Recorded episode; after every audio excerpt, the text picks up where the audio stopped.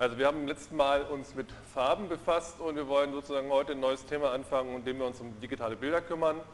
Und dort werden wir einige Sachen wiedersehen, die wir im Prinzip im Vortrag ganz am Anfang hatten, diesem Einführungsvortrag, wo ich ein bisschen erklärt habe, was kann man mit digitaler Bildverarbeitung machen. Und ich will aber zunächst ein klein bisschen auf die Historie eingehen. Ähm, das Grundprinzip, was eigentlich allen unseren Bildern, die wir irgendwie übertragen, seien es nun Video oder auch einzelne Bilder zugrunde liegt, ist eigentlich die Idee, dass man so ein Bild in einzelne kleine Streifen zerlegt oder auch Zeilen.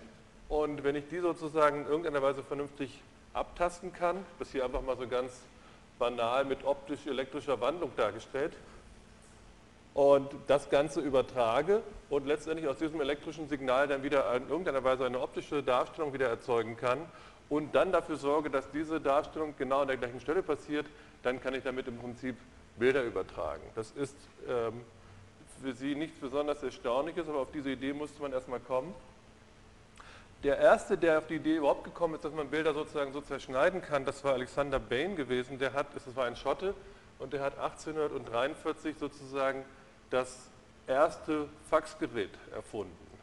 Das war dann im Prinzip so ein Aufnahmegerät, mit dem konnte man die Helligkeiten von einem draufgelegten Stück Papier erfassen und das wurde dann halt mit einem weiteren Gerät dann kompliziert übertragen. Das war natürlich weit entfernt von diesen heutigen Faxstandards, die man hat, aber die Grundidee war damals geboren und der erste, der auf die Idee gekommen ist, wie man auch Filme sozusagen kontinuierlich erfassen kann, das war Herr Nipko gewesen. Das war ein Deutscher und der hatte diese Idee 1883. Ich habe das hier mal ganz schematisch dargestellt.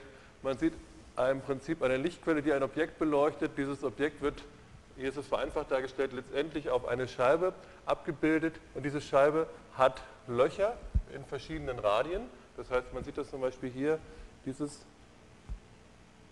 dieses Loch hier ist relativ weit außen, das nächste Loch ist ein bisschen weiter innen und dann laufen die praktisch immer weiter rein äh, und dann kommt wieder das ganze Bild. Das heißt, das Bild wird stückchenweise in einzelnen Zeilen abgescannt und hier drüben, drüben braucht man im Prinzip nur zu gucken, wie hell ist es an der Stelle. Das Ganze wird jetzt übertragen. Und wenn ich dafür sorge, dass auf der anderen Seite genau das Gleiche passiert, dass ich im Prinzip jetzt hier eine Lichtquelle steuere, die dann entsprechend durch diese Löcher auf eine Leinwand das Ganze projiziert, dann kann ich damit im Prinzip ein Bild übertragen. Solche Geräte gibt es in verschiedensten Varianten im Museum für Verkehr und Technik hier in Berlin. Wer da noch nicht gewesen ist von Ihnen, äh, würde ich Ihnen einfach mal empfehlen, hinzugehen. Das ist sehr spannend. Teilweise werden diese alten Geräte sogar noch vorgeführt. Ähm, und da kann man mal sehen, was sich da so in den letzten 150 Jahren getan hat. Oder nicht, nicht mal. Ähm, das ist schon ganz interessant zu sehen. Gut, aber wir wollen jetzt im Prinzip jetzt das eigentlich ganz schnell wieder vergessen, oder nicht vergessen, sondern ganz schnell zu äh, digitalen Bildern kommen. Das hatte ich Ihnen ja auch schon mal gezeigt. Die Idee ist halt, dass ich aus einem analogen Bild ein digitales Bild mache. Wir haben jetzt auch schon kennengelernt, dass bei den digitalen Bildern ähm, wir drei Kanäle brauchen, weil unsere Auge im Prinzip Augen auch auf drei verschiedene Sinneszellen haben. Und letztendlich habe ich zwei Parameter, habe ich jetzt erstmal hier dargestellt. Ich muss mich also irgendwie darum kümmern, wie groß wird das ganze Bild und ich muss mich darum kümmern, wie repräsentiere ich die Farben. Dahinter verbergen sich letztendlich auch nochmal zwei Parameter. Soweit hatten wir das eigentlich schon gehabt. Ich will das jetzt ein bisschen genauer machen. Ähm, wenn ich also mein analoges Bildsignal habe, dann muss ich im Prinzip wissen, was für einen Farbraum habe ich überhaupt, wenn ich dazu jetzt irgendwelche Farbwerte übertragen möchte. Das muss ich wissen.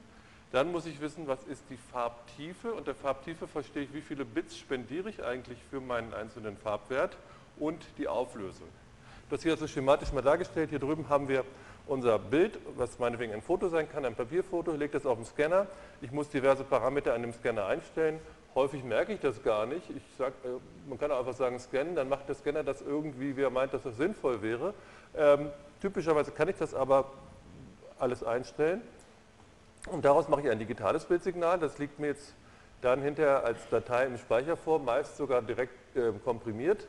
Und wenn ich dort hineinzoome, dann sehe ich halt, dass ich da diese einzelnen kleinen äh, Pixel habe und dabei ist jetzt schon eine ganze Menge passiert. Das würde ich noch ein bisschen äh, genauer jetzt darstellen. Hier nochmal dargestellt, äh, diese einzelnen Pixel, das haben Sie auch schon gesehen. Das heißt, wenn ich so ein Bild habe und da beliebig reinzoome, dann sehe ich dann letztendlich diese kleinen Flächen konstanter Helligkeit, das ist letztendlich jeweils ein Bildpunkt bzw. ein Pixel.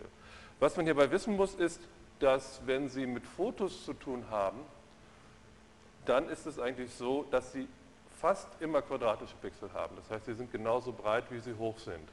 Wenn Sie mit Video zu tun haben, dann kann man eigentlich sagen, wenn das kleine Videos sind, die irgendwie auf dem Computer laufen, dann sind das fast auch immer quadratische Pixel, wohingegen in dem Moment, wo Sie in den Fernsehbereich kommen oder DVD-Bereich oder andere, dann ist es fast immer so, dass Ihre Pixel nicht quadratisch sind. Und dadurch gibt es eine ganze Menge Konfusion und deswegen sehen manchmal auch die Bilder komisch aus, wenn man die auf einem anderen Medium wiedergibt. Aber wir werden es zunächst hier mit Bildern zu tun haben und da ist es einfach so, dass die Pixel quadratisch sind. Das hatte ich Ihnen schon, auch schon gezeigt, dass man jetzt, wenn man ein Bild hat, hier in dem Fall hier dieser Apfel, ähm, und wenn ich jetzt das hier als x- und y-Koordinaten auffasse, dass dann diese Intensitäten oder Helligkeiten auch als Höhen gesehen werden können. Ähm, das ist jetzt in dem Fall jetzt hier entsprechend schattiert. Ich will Ihnen das gerade noch mal ganz kurz mit einem anderen Bild zeigen. Nehmen wir gerade mal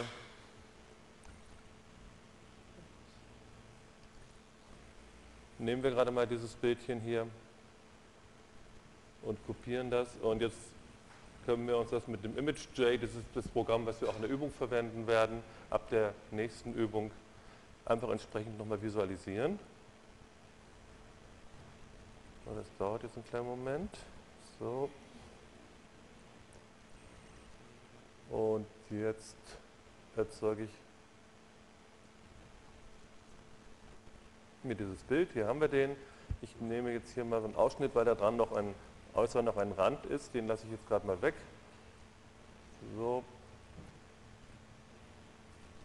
Hier ist also jetzt unser Bildchen, was wir uns angucken wollen. Und das kann ich mir jetzt einfach dreidimensional anschauen, indem ich eben genau die Höhe entsprechend als, die Intensität als Höhe interpretiere.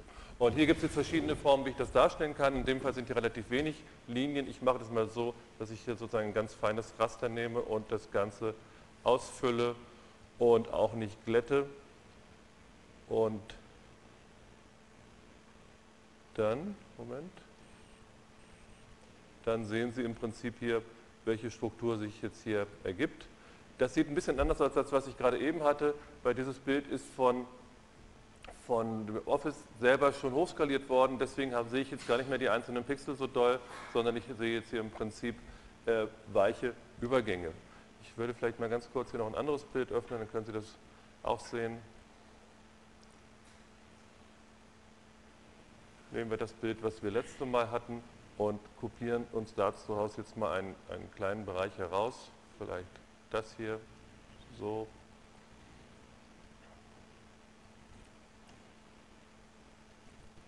So, das haben wir unser Bild. Okay, und daraus machen wir, das duplizieren wir noch einmal. Moment. Und daraus machen wir jetzt erstmal ein Graustufenbild, was nur noch verschiedene Helligkeiten hat. Und wenn ich mir das jetzt angucke und da die Glättung jetzt hier wegnehme, dann sehen Sie im Prinzip hier genau diese einzelnen Pixel. Das heißt, wenn ich hier von oben drauf gucke, dann sehen Sie hier genau das Bild, was wir gerade hatten. Ja? Und wenn ich mir das sozusagen von der Seite angucke, dann sehen Sie jetzt hier eigentlich diese Helligkeiten sich dahinter, zu, dahinter verbergen. Wobei diese Einfärbung in dem Fall natürlich hier eigentlich Quatsch ist. Ich könnte das auch in irgendeiner anderen Farbe machen, äh, einfach eine konstante Farbe zum Beispiel. Da muss ich bloß ein bisschen beleuchten, damit ich hier überhaupt etwas erkennen kann. Und jetzt sehen Sie im Prinzip hier, das ist eigentlich unser digitales Bild, was wir dann haben. Und das muss man immer als Idee haben, wenn man später äh, Bildverarbeitung machen möchte dass das nichts anderes ist als solche Landschaften und in diesen Landschaften kann man jetzt natürlich eine ganze Menge später auch bestimmen. Das heißt zum Beispiel, wo sind die höchsten Punkte, wo sind, wie ist die Steigung irgendwo, äh, was würde passieren, wenn ich ähm, hier das unter Umständen lokal glätten würde und all solche Sachen. Und insofern ähm, kann man damit ganz gut äh, solche Effekte dann sich auch visualisieren und, und vorstellen. Okay, das nur noch mal kurz dargestellt. So, wenn ich so ein digitales Bild habe, dann muss ich im Prinzip wissen, wie wir das eigentlich adressieren. Ich hatte Ihnen gesagt, diese Pixel sind quadratisch. Ähm, ich habe die Koordinaten jetzt hier mal mit m und n bezeichnet. Das kann auch anders sein. Ähm, grundsätzlich wichtig ist es aber, dass wir sozusagen eine Koordinate haben, die über unsere Spalten läuft, die hier horizontal rüberläuft, die ganz wichtig immer bei 0 anfängt und eine andere Variable, die auch bei 0 anfängt, aber nach unten herunterläuft. Das heißt, selbst wenn ich das jetzt hier als XY-Koordinatensystem sehen würde, ist es immer so, dass der Ursprung die linke obere Ecke ist. Und das ist genau das Gegenteil von dem, was Sie in meiner Schule kennengelernt haben oder sonst wo. Dann legen Sie Ihren Ursprung eigentlich meistens unten in die linke untere Ecke. Aber bei Bildern ist es halt hier immer so, dass die obere linke Ecke der Ursprung ist.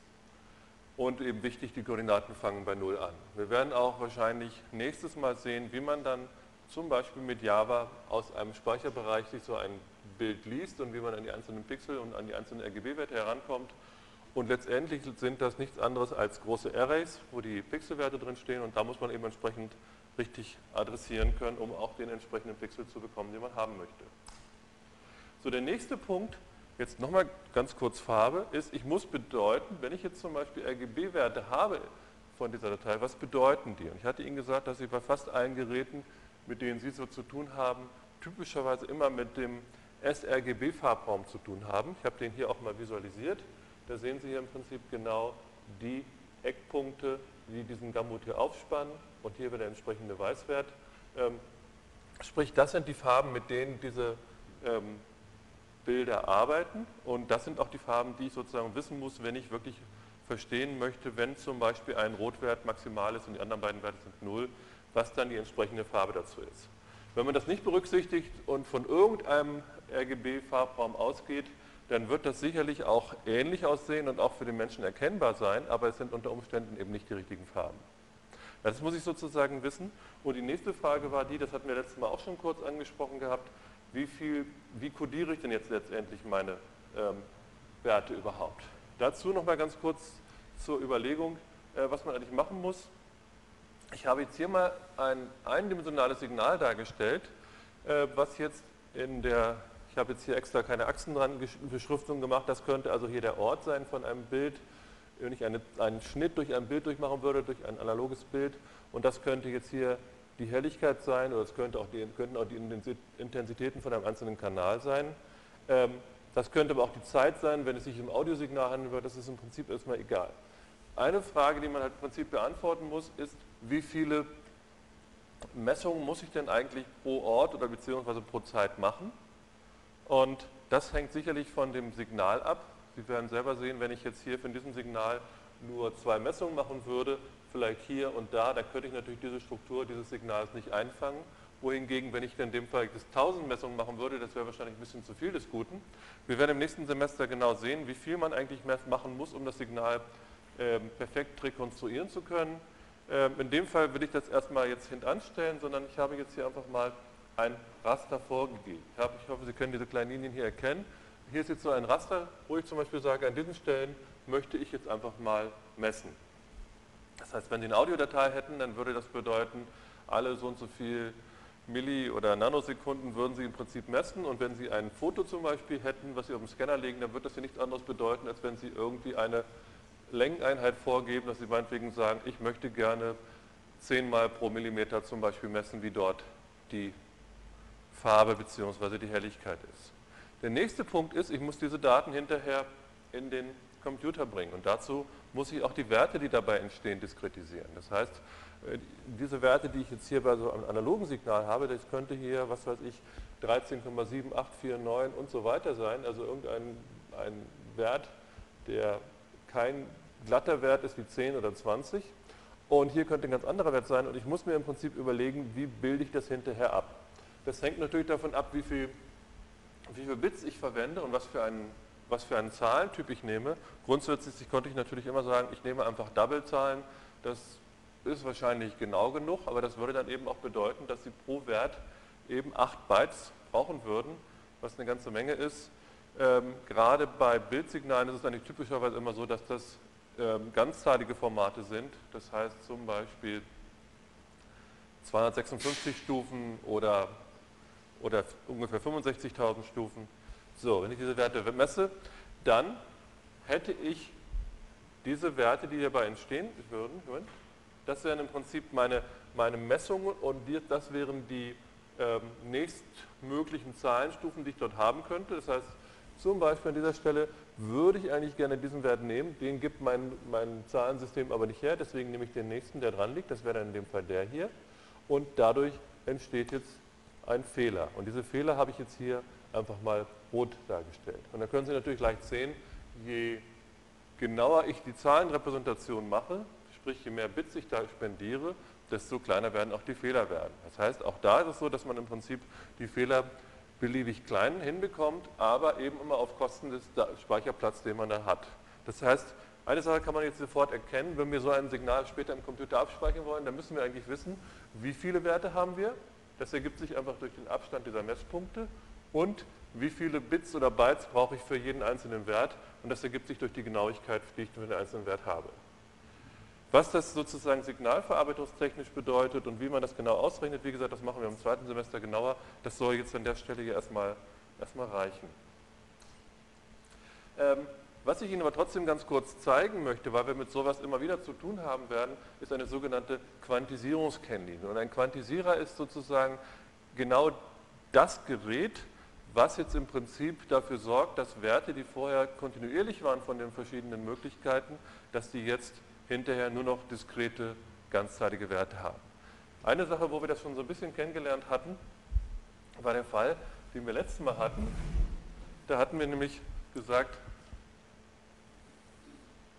ich mache eine Binarisierung von Bildern und wenn ich jetzt in dem Fall zum Beispiel davon ausgehe, dass meine Daten jetzt schon im 8-Bit-Format vorliegen würden, das heißt, die würden hier zwischen 0 und 255 liegen, dann müsste ich jetzt ja eine Vorschrift angeben können, wenn ich sozusagen nur noch zwei Farben haben wollte, nämlich schwarz und weiß, wie müsste sozusagen dafür dann diese Kennlinie aussehen.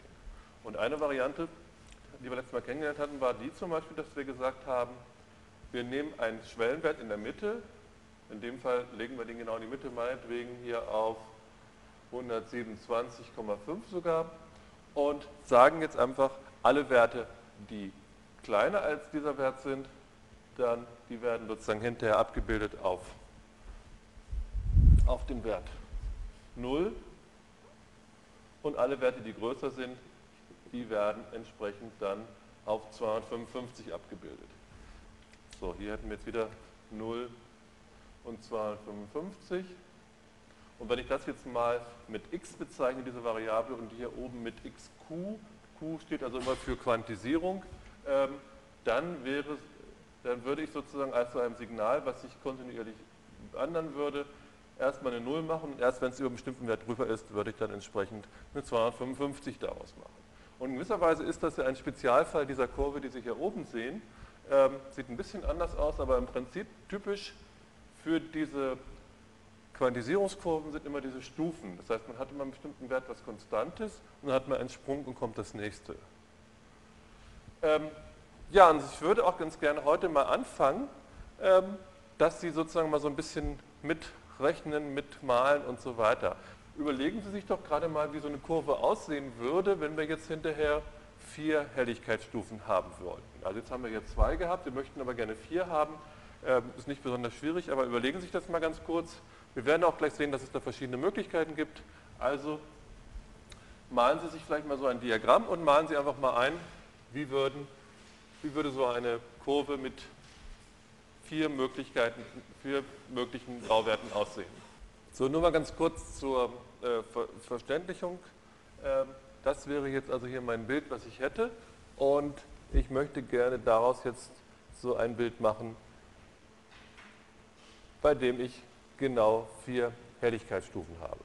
Also das, was wir letztes Mal auch schon kennengelernt hatten, das würde ich aber jetzt gerne über so eine Kurve hier ausdrücken. Ganz kurz noch eine Bemerkung dazu. Wenn ich die Werte nicht verändert hätte, dann wären die ja im Prinzip genau gleich geblieben. Das heißt, wenn der Wert 100 vorher war, dann ist er hinterher auch 100. Wenn er hinterher vorher 200 ist, ist er hinterher auch wieder 200. Das heißt, das hatten ich Ihnen auch schon gezeigt, letztendlich mache ich ja jetzt einen Fehler hier. Sie sehen jetzt hier, in dem Fall wäre der Fehler immer der Unterschied zwischen dem echten Wert und dem Wert, den ich hinterher äh, als Repräsentation nehme. Das wären sozusagen jetzt immer diese Fehler. Und dann werden Sie jetzt gleich sehen, im Prinzip läuft das hier darauf hinaus, dass ich gucken würde, wie werde ich meine Werte so legen, dass der Fehler möglichst klein wird.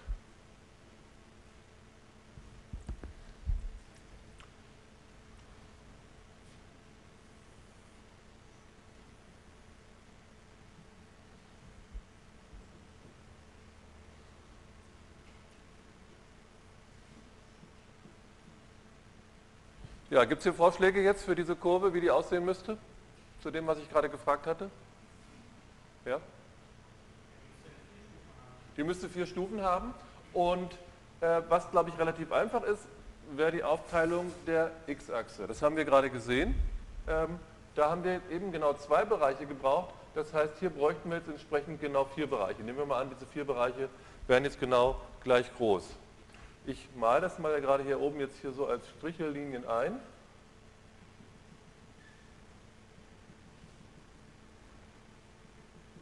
Und ich mache nochmal folgendes und mache das hier drüben auch. Das heißt, ähm, ich würde auf dieser Ebene jetzt hier genauso diese vier Linien auch nochmal so einzeichnen. Und hier oben auch noch. So, das heißt, diese Unterteilung in diese vier Bereiche hier die ist, glaube ich, klar. Dass ich, die spannende Frage ist jetzt, welche Niveaus nehme ich denn jetzt hier bei den, bei den anderen? Was würden Sie da jetzt vorschlagen?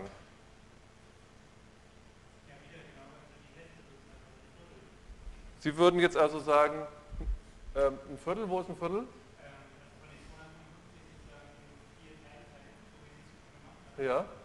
Aber wo soll ich jetzt meine Linie hinmalen? Ich muss jetzt ja sozusagen für diesen Bereich hier eine konstante Höhe irgendwo malen. So. Hier? So, und beim nächsten? Ja, okay. Und dann? Hier weiter?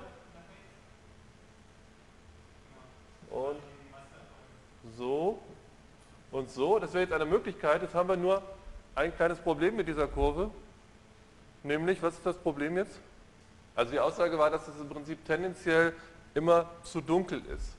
Das heißt, wenn ich hier wieder meine Originalwerte, wie sie waren, hineinmalen würde und jetzt die Fehler wieder einzeichne, also hier in dem Fall haben wir ja gerade gesehen gehabt, ähm, ich hatte den Wert und die waren im Prinzip jetzt hier immer zu klein gewesen, die Werte, und die waren hier entsprechend immer zu groß gewesen. Insgesamt kann man sagen, wir hätten genauso viel negative Fehler wie positive Fehler in dem Fall. Wenn wir uns das hier angucken, ist es eigentlich immer so, dass die Werte alle zu klein sind, bis auf den Anfang immer. So, und ich könnte jetzt das Ganze relativ leicht korrigieren, indem ich was mache? Ja? Um die Hälfte des Kästchens sozusagen das Ganze zu verschieben. Das Ganze male ich mal mit, mit Grün hinein. Das heißt, dann hätte ich jetzt eine Kurve die sehe so aus, die wäre dann hier jeweils immer in der Mitte ungefähr. So, verbinde ich die auch nochmal, obwohl es diese Teile eigentlich gar nicht gibt. So, und jetzt wären meine Fehler sozusagen halb, den muss ich ja nicht weglassen. Ähm, jetzt wären meine Fehler mal positiv und mal negativ, aber auch diese Darstellung hätte jetzt im Prinzip ein kleines Problem, nämlich Das ist richtig, also hier zwischen habe ich eigentlich nichts. Insofern, die habe ich jetzt nur so symbolisch eingemalt. Nee, aber diese, diese grüne Kurve, diese grüne Quantisierungskurve, die wir jetzt hier haben, hat immer noch ein Problem eigentlich für mein Bild. Das ist nicht das wahrscheinlich, was wir hier drüben sehen würden. Man kann, ich kann das also mit diesem Bild hier in Photoshop mal so machen, wie ich es hier gerade dargestellt habe. Und wir könnten uns dazu mal das Histogramm angucken. Und wenn Sie das Histogramm angucken hier, dann wird jetzt hier angezeigt, welche Häufigkeiten, oder das können wir auch hier lassen, welche Werte gibt es in welcher Häufigkeit? Dann sehen Sie, da gibt es hier schwarz, dann gibt es so ein mittleres Grau, hier noch ein helleres Grau und ein Weiß. Und bei uns sieht das anders aus, denn wir haben gar kein Schwarz und wir haben gar kein Weiß. Das heißt, das, was wir gerade gemacht haben, diese grüne Kurve, die wäre in dem Sinne optimal, dass die Fehler möglichst gleichmäßig verteilt sind. Wenn ich aber sage, ich möchte ein Bild haben und dort soll hinterher auf jeden Fall mein Schwarz und mein Weiß auch noch drin sein, dann müsste ich die Kurven noch anders machen. Ich male das mal daneben, damit das nicht zu, ähm, zu eng wird hier, ein bisschen kleiner, oder so, ist jetzt so ein bisschen gestaucht, wie ich das Ganze male.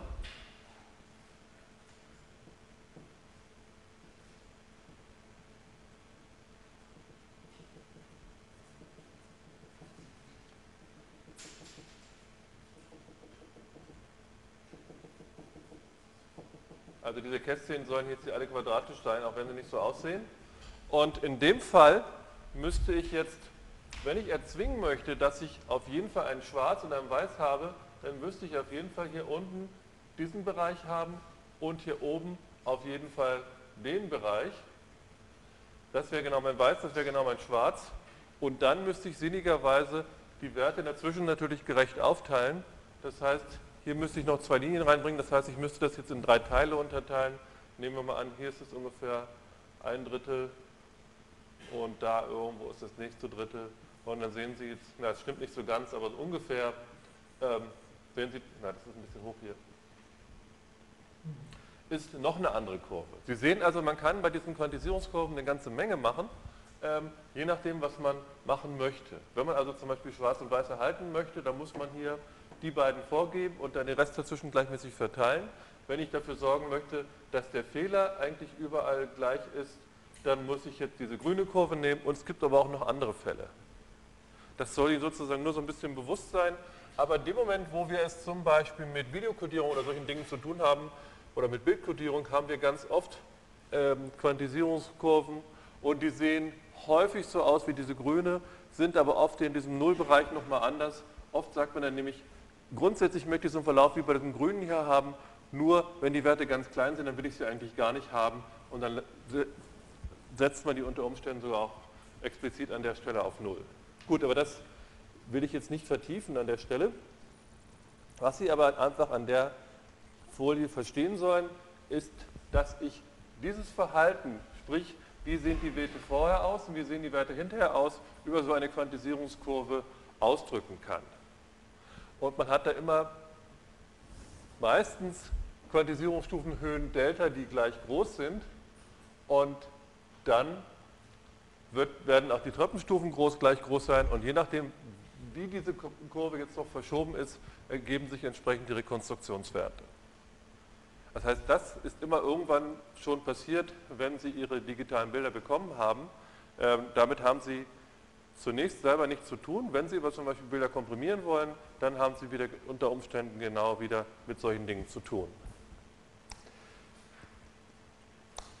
Das hatten wir letztes Mal schon gemacht. Ich habe es nur noch mal kurz wiederholt. Jetzt hier mal die wichtigsten Fälle, mit denen wir hier zu tun haben, nämlich genau den Fall, die verschiedenen Fälle, wie viele Bits spendiere ich jetzt für, mein, für die Farbe meines Pixels.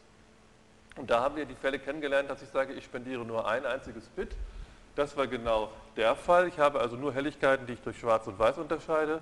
Oder ich habe 256 verschiedene Werte. Das wäre sozusagen dann genau eine kleine Treppenlinie von dieser schwarzen Kurve hier, wo ich genau 256 verschiedene Möglichkeiten habe. Palettenbilder haben wir letztes Mal auch durchgenommen. Ganz häufig haben wir mit 24-Bit Farbmodi zu tun, wo wir 3 mal 8 Bits für die einzelnen Farbkanäle spendieren. Das nennen wir auch True Color. Ähm, und wir werden auch häufig mit Formaten zu tun haben, gerade bei Java auch, wo wir mit 32 Bits zu tun haben. Und da ist es so, dass dann nochmal 8 Bits für die Transparenz der Farbe genommen werden. Das heißt, ich kann dann verschiedene Sachen übereinander malen und kann dann gleich angeben, wie opak oder wie durchsichtig ähm, eine Farbe sein soll. Gut, das werden wir später, ähm, vielleicht sogar noch heute in der Vorlesung sehen, wie man mit diesen Transparenzen genau arbeitet. Ich will jetzt aber erstmal auf einen anderen Punkt eingehen, den ich schon ein paar Mal erwähnt hatte, aber noch nicht richtig erklärt habe, nämlich die Auflösung. Und da muss man einfach sagen, die Auflösung ist eigentlich ganz klar definiert. Sie sagt mir einfach, wenn ich jetzt ein digitales Bild habe, wie viele Pixel habe ich pro Längeneinheit. Das heißt, ich könnte jetzt zum Beispiel auf meinem Handy nachmessen, was weiß ich, wie wie breit ist mein Display und wenn ich dort ein Bild habe, dann könnte ich sozusagen zählen, wie viele Pixel sind denn da, vorausgesetzt ich könnte das gut erkennen.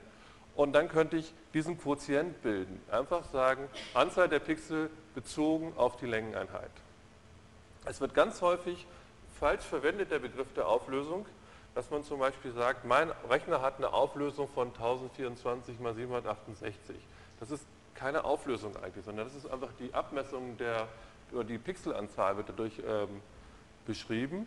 Auflösung bedeutet also wirklich Punkte bzw. Pixel bezogen auf eine Längenheit und das ist meistens Zentimeter oder eben Inch noch häufiger. Was Sie auch unbedingt wissen sollten, wie viel ein Inch ist, beziehungsweise ein Zoll, das sind genau 2,54 Zentimeter. Ähm, und dazu will ich Ihnen jetzt einfach mal so ein paar kleine Bildchen zeigen und auch mal ein bisschen rechnen. Erstmal dieses Bild hier. Was Sie jetzt hier sehen, ähm, versucht darzustellen, was eigentlich der Zusammenhang zwischen Bildgröße, Auflösung und Pixelanzahl ist. dieses Diagramm liest sich also folgendermaßen. Hier oben sehen Sie jetzt drei Bilder, die, wie Sie unschwer erkennen können, alle gleich groß sind. Dieses Bild hat in dem Fall hier 256 mal 256 Pixel. Dieses Bild hier hat 128 mal 128. Und damit das genauso groß ist, bedeutet das einfach, die Pixel müssen doppelt so breit und doppelt so hoch sein. Und hier hinten haben wir nochmal das gleiche Bild und das hat in dem Fall nur noch 64 mal 64 Pixel. Bedeutet auch, dass die Pixel im Vergleich zu dem hier davor, was wir gerade hatten, auch hier doppelt so groß sein müssen und zu dem hier vorne sogar viermal so breit und viermal so hoch. Das heißt, ein Pixel hier hat die 16-fache Fläche von dem hier vorne. Diese Bilder hätten jetzt aber, wenn ich die Länge und die Höhe, äh, beziehungsweise die Breite und die Höhe messen würde, genau die gleiche Größe. Diese Bilder hier haben die gleiche Pixelanzahl. Das heißt, diese beiden Bilder sind sogar identisch in dem Fall. Das hier hat 128, das hier auch, nur die Pixel hier oben sind einfach größer. Und weil sie größer sind, ist auch das Bild größer. Aber die Anzahl ist genau gleich. Und noch extremer hier. Ähm, hier habe ich jetzt 64 Pixel in der gleichen Größe dargestellt wie hier vorne. Und die hier oben waren ja viermal so breit und viermal so hoch. Und deswegen ist auch dieses Bild viermal so breit und viermal so hoch. Aber grundsätzlich habe ich in dieser Richtung überall die gleiche Pixelanzahl. Das bedeutet jetzt, ähm, die Pixelanzahl sagt überhaupt nichts darüber aus, wie groß ein Bild ist, sondern äh, gibt halt nur an, wie viele Pixel hat das Bild. Äh, die Größe, die regelt mir schließlich die Auflösung. Wenn ich nämlich sozusagen ähm, hier das mir angucke, dann habe ich hier jeweils auf der gleichen Länge gleich viele Pixel. Nämlich auf dieser Länge habe ich genau 64 Pixel. Auf dieser Länge hier, die doppelt so lang ist, habe ich genau 128, sprich auf der halben Länge hätte ich auch 64 und genauso hier vorne auch hier hätte ich wieder auf der, einem Viertel dieser Länge 64 Pixel. Das heißt, in dieser Zeile ist die Auflösung überall gleich groß. Und wenn man sich das jetzt von da nach da anguckt, dann kann man jetzt im Prinzip beantworten, was ist mit der Auflösung, wenn man diese beiden Bilder vergleicht. Wenn das sozusagen mein Bezug wäre, dann hätte das Bild hier oben jetzt eine Auflösung, die sowohl horizontal als auch vertikal nur noch ein Viertel wäre, weil ich habe ein Viertel weniger Pixel. Ich hatte Ihnen ja gesagt, auf dieser Länge habe ich hier genau 64 Pixel. Und wenn das Ganze hier oben auch 64 Pixel sind, dann bedeutet das nichts anderes, als dass ich auf der Länge, die dem unteren entspricht, nur noch ein Viertel habe. Deswegen ist das hier ein Viertel der Auflösung von dem hier. Das hier ist die, dieses Bild hier hat die halbe Auflösung im Vergleich zu dem und diese beiden haben die gleiche Auflösung. Ja? Das muss man sich einfach einmal klar machen, weil da geht es wahnsinnig hin und her und viele Leute erzählen dort häufig falsche Sachen. Auch im Netz finden Sie da beliebig viele falsche Sachen dazu, äh, wobei der Zusammenhang eigentlich sehr einfach und ähm, recht trivial ist. Man muss also einfach wissen, was bedeutet Auflösung. Auflösung bedeutet einfach Pixelzahl pro Längeneinheit. Und wenn Sie jetzt ein Bild haben, ein digitales Bild, dann kann es durchaus sein, dass Sie gar nicht wissen, wie groß die Auflösung ist. Das heißt, wenn Sie irgendein Bild im Internet finden, ähm, dann hat das natürlich eine bestimmte Pixelanzahl, das ist klar. Aber Sie wissen nicht, wie groß dieses Bild eigentlich sein soll. Und diese Größe können Sie letztendlich ja einfach vorgeben. Sie können gerne sagen, ich möchte mein Bild auf 10 x 10 ausgedruckt haben oder auf 20 x 20. Das geht beides. Und in dem Moment, wo Sie das machen, weisen Sie praktisch dem Bild eine Auflösung zu. Und es gibt auch relativ viele Bildformate, die diese Informationen, wie groß war dieses Bild, gar nicht enthalten. Das heißt, wenn Sie zum Beispiel JPEG-Bilder haben oder GIF-Bilder, dann ist das normalerweise nicht der Fall, dass Sie dort wissen, wie groß dieses Bild wirklich war. So, ähm, was gibt es denn überhaupt für Auflösungen? Ich habe Ihnen jetzt hier mal ein paar Beispiele hingeschrieben. Eine Sache möchte ich dazu gleich noch sagen. Auch da gibt es, ähm, ich will das gerade noch mal ganz kurz anschreiben. Wir hatten also gesagt, Auflösung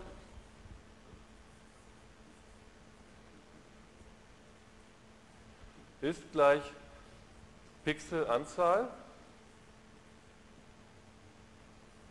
immer in, sozusagen in einer Richtung gemessen, pro Länge. Das, und die, die Abkürzung davon wäre jetzt, äh, es gibt sozusagen zwei Definitionen davon. Entweder sage ich das über Pixel oder ich sage es über Bildpunkte. Und häufig sind Bildpunkte und Pixel genau das gleiche, aber leider nicht immer. Und wenn ich sozusagen die Bildpunkte hatte,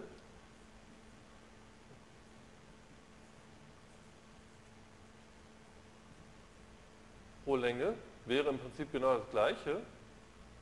Die heißen jetzt sozusagen nur verschieden. In dem Fall würde ich sagen, Pixel per Inch zum Beispiel. Das wäre Pixel pro meiner Längenheit Inch. In dem Fall, Bildpunkte werden typischerweise als Dots, Dots sind sozusagen einzelne Punkte abgekürzt, und dafür hätte ich DPI. So, und ganz oft ist DPI und PPI genau das gleiche, aber manchmal eben nicht. Und das möchte ich Ihnen gerne klar machen, wann ist es gleich, wann ist es nicht gleich. Also, wenn ich einen Scanner habe und Sie sagen Ihrem Scanner, Sie möchten jetzt ein Bild einscannen mit Häufig stellt man da nicht PPI ein, sondern DPI, aber es ist in dem Fall genau das Gleiche. Und Sie sagen Ihnen, Sie möchten gerne mit 100 PPI oder DPI scannen, dann bedeutet das nichts anderes, als dass Sie später in einem Inch genau 100 Pixel haben. Und das bedeutet, wenn Sie ein Quadratinch haben, bedeutet das 100, 100 Pixel horizontal und 100 Pixel vertikal, bedeutet in dem Fall 10.000 Pixel auf der Fläche von einem Quadratinch. Wenn Sie einen Monitor haben, dann ist das genau das Gleiche. Dort haben wir echte Pixel in verschiedenen Farben.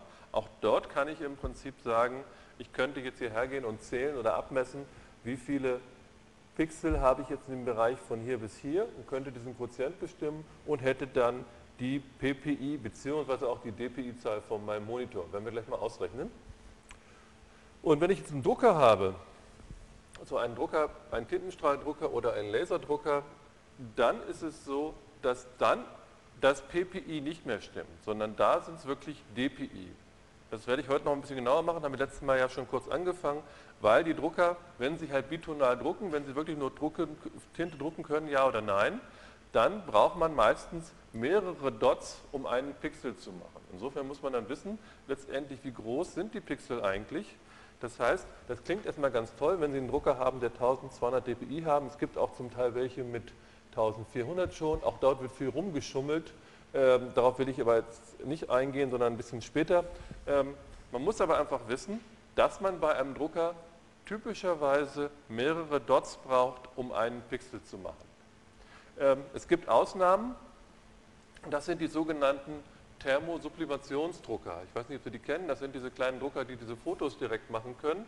Die brauchen ein Spezialpapier und die haben auch einen Spezialtoner, das sind solche Bänder, auf denen sind im Prinzip so farbige Wachse aufgebracht und diese farbigen Wachse werden durch eine hohe Temperatur auf das Papier praktisch aufgedampft und bei diesem Verdampfen dort vermischen oder verschmelzen oder verlaufen sozusagen diese verschiedenen Farbpigmente oder Farbstoffe und dann ist es sozusagen bei diesen Druckern möglich, dass Sie da mit einem einzelnen Farbpunkt auch genau einen Pixel machen können. Das heißt, diese Thermosublimationsdrucker, die gibt es ja häufig jetzt so als Kleingeräte, die man direkt so an den Rechner anschließen kann, wo man seine Fotos ausdrucken kann. Die haben relativ kleine Auflösungen. Die haben in dem Fall dann 300 dpi, was in dem Fall gleich ppi wäre. Und damit kriegt man schon ganz gute Auflösungen, ganz gute Bilder hin. Wenn Sie aber einen Drucker hätten, der nur 300 dpi hat, der nur schwarz-weiß druckt, dann würde das Ganze sehr, sehr viel schlechter aussehen. Gut, ich will jetzt mal so ein paar kleine Beispiele dazu bringen. So, hier haben wir jetzt mal zwei Geräte, auf denen ich ähm, digitale Bilder wiedergeben kann. Einmal so ein aktuelles Handy hier von Sony Ericsson. Da sehen Sie, das hat in dem Fall 240 x 320 Pixel. Es hat eine Bildschirmdiagonale von 2 Zoll. nicht so richtig riesig, wenn Sie das mit Ihrem Monitor vergleichen vom Computer. Ähm, und außerdem kann es 262.144 Farben. Und mit dem, was wir bis jetzt gelernt haben, können wir jetzt schon einiges hier ausrechnen. Ich habe mal das iPhone hier nochmal da abgebildet, das gibt es hier noch gar nicht, aber soll es ja irgendwann jetzt, glaube ich, nächsten Monat geben. Ähm, das hat in dem Fall 320 x 480 Pixel. Folglich kann ich auch eben Bilder genau dieser Größe damit darstellen. Hat eine Bildschirmdiagonale von 3,5 Zoll und hätte jetzt in dem Fall eine Dichte der Pixel von ungefähr 160 ppi. Wenn man es nachrechnet, stellt man fest, dass es nicht stimmt. Ähm, also eins von beiden stimmt nicht. Entweder die 160 ppi stimmen nicht oder die 3,5 Zoll stimmen nicht. Ich, ich kenne das Gerät aber nicht, insofern weiß ich nicht, was falsch ist. Deswegen habe ich da circa hingeschrieben. Ähm, aber ungefähr kommt das hin. Dieses Gerät soll 16 Millionen Farben können, wahrscheinlich 16,7 Millionen, das ist wahrscheinlich nur abgerundet. So, und jetzt könnten wir uns hier im Prinzip fragen, ähm, wie rechnet man das denn eigentlich aus? Beziehungsweise zum Beispiel dieses Gerät hier, dieses K800i, ähm, was hat denn das für eine Farbtiefe eigentlich? Sprich, wie viele Bits pro Pixel werden dort verwendet? Und noch eine Frage, die wir beantworten könnten, ist, ähm, diese Bilder, wenn ich sie im Speicher dieser Geräte ablegen möchte, zum Beispiel ein Hintergrundbild oder irgendwas, das genau diese Größe hat, braucht ja einen gewissen Speicherbedarf. Und das müsste ich jetzt ausrechnen können, wie viel Speicher bräuchte ich denn jetzt für so ein Bild, was genau einem Bildschirm entspricht. Und das will ich mit Ihnen jetzt einfach mal machen. Ähm, bevor ich das mache, möchte ich aber jetzt mal Sie wieder rechnen lassen, weil ich würde gerne mal zwei Auflösungen wissen. Vielleicht können wir hier einfach mal so eine Halbierung machen in der Gruppe, dass vielleicht alle Leute, die dort drüben sitzen, mal versuchen rauszukriegen, wie viel Pixel, was für eine Auflösung hat dieser Beamer an der Wand hier. Ja, also ich kann jetzt hier hingucken, ich kann die Pixel sogar sehen, die kleinen Punkte hier, die sehen Sie von Weitem nicht. Ich könnte also einfach jetzt hier ein Zentimetermaß anlegen und das mal äh, abmessen, aber Sie sollen es jetzt mal rechnen. Also in dem Fall wissen wir jetzt hier, wir haben einen Bildschirm, der ist 1024 mal 768 Pixel groß. So, das ist mein Bildschirm, wie ich ihn auf dem Monitor momentan hier habe. Und ich habe jetzt aber hier, wollen wir es mal einfach machen, sagen wir mal, das sind genau drei Meter. Ja, ich habe also jetzt hier eine Breite von drei Meter. Und jetzt müssten Sie sozusagen einfach ausrechnen, was für eine Auflösung in PPI hätte ich jetzt hier an meiner, an meiner Wand. So, und jetzt für die andere Hälfte, da ist es, die können einfach mal ausrechnen, was für eine Auflösung habe ich denn auf meinem Monitor. Wobei dann nehmen wir nicht den, den ich hier habe, weil in dem Fall jetzt hier gerade bei dieser Auflösung die Pixel gar nicht quadratisch sind, sondern wir nehmen mal so einen Standardmonitor, wie es die häufig gibt.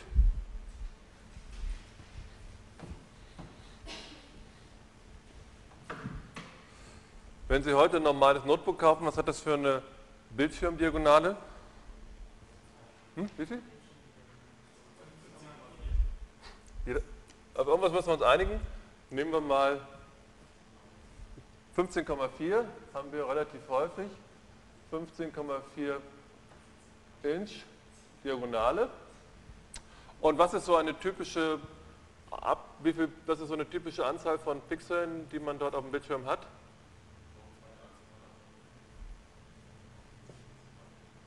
Oder nehmen wir vielleicht mal die, die wir auch drüben haben, dann können wir das genau vergleichen. Nehmen wir hier auch äh, 1000, was hatten wir gehabt? 1024 mal 768. Die können meistens mehr, aber nehmen wir mal das an. Also Sie rechnen bitte mal aus, was für eine Auflösung habe ich jetzt auf meinem Monitor und Sie rechnen bitte aus, was haben wir hier für eine Auflösung an der Wand.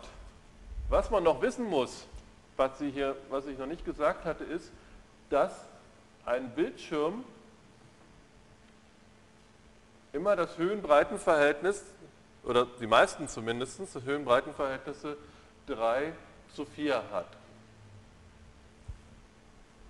Also es ist drei Teile hoch und vier Teile breit. Es gibt auch andere Geräte, werden wir gleich sehen, aber die klassischen Fernseher zum Beispiel oder auch diese beiden Geräte, die wir hier sehen, haben beide genau dieses 3 zu 4 Verhältnis. Was haben Sie gerechnet?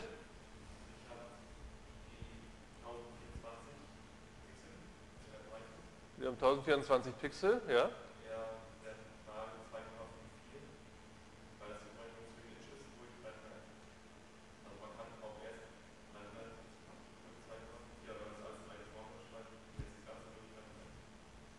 das Ganze durch 300. So, was bedeutet das? Wenn ich das Ganze durch 300 teile, dann hätte ich sozusagen genau die Zahl der Pixel, die ich in einem Zentimeter habe. Ja? Ich habe also 1024 auf 300 Zentimetern. Pro einen Zentimeter hätte ich dann genau einen 300 davon. Und wenn ich das Ganze aber nicht pro Zentimeter messen möchte, sondern pro Inch, muss ich das Ganze noch mit 2,54 Mal nehmen.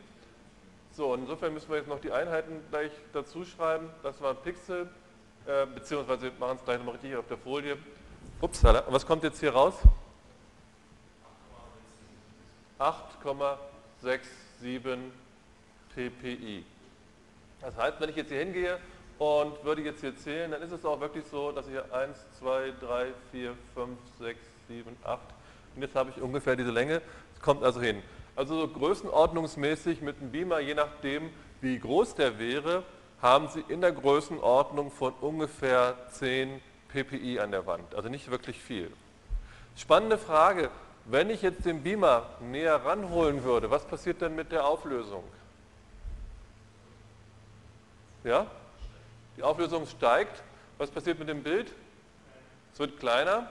Und da sehen Sie, das Produkt aus den beiden ist praktisch konstant und ähm, Insofern, das müssen Sie eigentlich nur verinnerlichen, dass also die Auflösung immer davon abhängt, wie Sie das Ganze darstellen. Das war relativ einfach zu rechnen. Hier drüben ist es ein bisschen schwieriger. Gibt es hier auch schon Lösungen? Wie geht man hier dran? Wie könnte man jetzt hier das Ganze ausrechnen?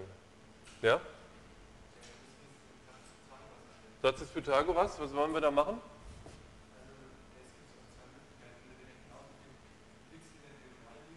ist vielleicht das Einfachste. Wir rechnen einfach aus, wie viele Pixel in der Diagonal liegen. Das heißt, in der Diagonalen haben wir dann die Wurzel aus 1024 im Quadrat plus 768 im Quadrat. Das können wir ja machen, weil unsere Pixel sind quadratisch. Äh, was kommt da heraus? Hm? 1280. So, jetzt wissen wir letztendlich, wie viele Pixel wir in dieser Richtung hätten. Und jetzt muss ich noch was machen.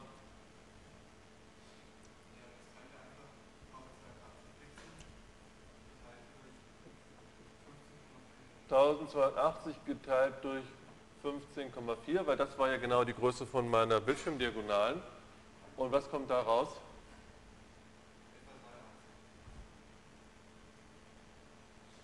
83 ungefähr 383 ppi.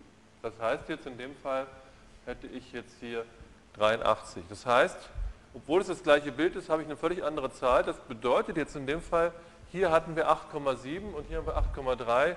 Das bedeutet letztendlich nichts anderes, als dass die Pixel hier auf meinem Bildschirm ungefähr Faktor 10 dichter sind als dort oben an der Tafel. Das ist nicht, auch nicht besonders erstaunlich, weil das Bild in der Tafel ist ja ungefähr zehnmal so breit wie das, was ich hier habe und die Zahl der Pixel ist gleich. Gut, ähm, ich habe das Ganze nochmal jetzt für dieses Ding hier ausgerechnet. Ähm, hier sehen wir jetzt, wir haben jetzt ähm, eine Bildschirmbreite, das ist ja mit W gekennzeichnet für Width von 240, eine Höhe von 320 und eine Bildschirmdiagonale von 2 Inch mit diesem Doppelstrich hier gekennzeichnet. Jetzt könnte ich hier rangehen und ich weiß ja, dass das Höhen-Breiten-Verhältnis genau 4 zu 3 ist. Das heißt, ich könnte jetzt in dem Fall sagen, wieder Satz des Pythagoras, die Breite zum Quadrat plus die Höhe zum Quadrat ergibt genau die Diagonale zum Quadrat. Und dann kann ich jetzt hier die Höhe einfach durch die Breite ausdrücken. Ähm, hätte in dem Fall, kurz meinen Pfeil hier einschalten, hätte in dem Fall hier w Quadrat und hier hätte ich 4 Drittel w Quadrat. Das kann ich ausrechnen. Dann hätte ich hier 16 Neuntel plus 1 macht 25 Neuntel. Ähm, jetzt kann ich das Ganze rüberbringen und die Wurzel ziehen und in dem Fall käme ich dann hier auf eine Breite von 6 Fünftel Inch. Das heißt, wenn das hier 2 Inch waren, sind das hier 1,2 Inch ungefähr. So, und dann weiß ich, dass bei dieser Länge 6,6 äh, Fünftel Inch ich genau 240 Pixel hatte. Das war ja vorgegeben. Und jetzt brauche ich das Ganze sozusagen hier nur durch 6 zu teilen und mit 5 mal zu nehmen.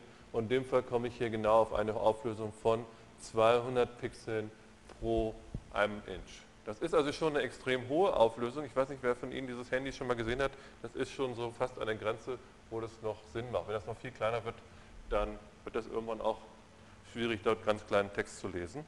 Ähm, das ist sozusagen einfach die Rechnung jetzt, die wir ähm, machen müssten, um rauszukriegen, was für eine Auflösung hat dieses Handy. Ähm, das sind übrigens Aufgaben, ich denke, die sind relativ trivial und trotzdem sind sie gut geeignet, um zu prüfen, ob Sie es verstanden haben. Kann man prima an der Klausur machen, sowas. Und mache ich auch meistens. So, die nächste Stelle, die wir noch beantworten wollten, war jetzt gewesen, wie viel Speicherplatz bräuchte ich jetzt eigentlich für so ein Bild, wenn ich diese Daten von so einem Bild unkomprimiert ablegen wollte. Und der einfachste Fall, den Sie sicherlich sofort nachvollziehen können, ist jetzt einfach, dass ich sage, mein Speicherbedarf ist nichts anderes als die Zahl der Pixel mal der Bits, die ich pro äh, Pixel brauche. Und die Zahl der Pixel ist nichts anderes als die Spaltenzahl mal die Zeilenzahl mal die Farbtiefe. Ich denke, das ist relativ naheliegend. Andere Variante, die ich aber auch habe, ist, wenn ich weiß, wie lang und breit ist das Bild. Ich habe also nicht die Pixelanzahl, sondern ich habe die Breite und Höhe zum Beispiel in Zentimetern und ich habe die Auflösung. Dann ist auch die Variante, dass ich sagen kann, ich nehme mir die Höhe und die Breite, nehmen wir mal an 10 cm mal 20 cm mal der Farbtiefe. Und jetzt muss ich ja noch wissen, Auflösung ist ja nichts anderes als Pixelanzahl genau pro dieser Längeneinheit, die ich hier vorne verwendet habe. Und da ich das sozusagen einmal für die Breite und einmal für die Höhe brauche, habe ich hier die Auflösung im Quadrat stehen. Das heißt, diese untere Formel brauche ich immer genau dann, wenn ich die Abmessung in Zentimetern oder in Inch von dem Bild habe und die Auflösung kenne, aber nicht weiß, wie viele Pixel ich habe, dann nehme ich die untere Formel. Wenn ich weiß, wie viele Pixel ich habe, dann nehme ich einfach die obere, weil dann brauche ich mich um die Auflösung gar nicht zu kümmern. Die Ergebnisse, die ich rauskriege, sind natürlich identisch.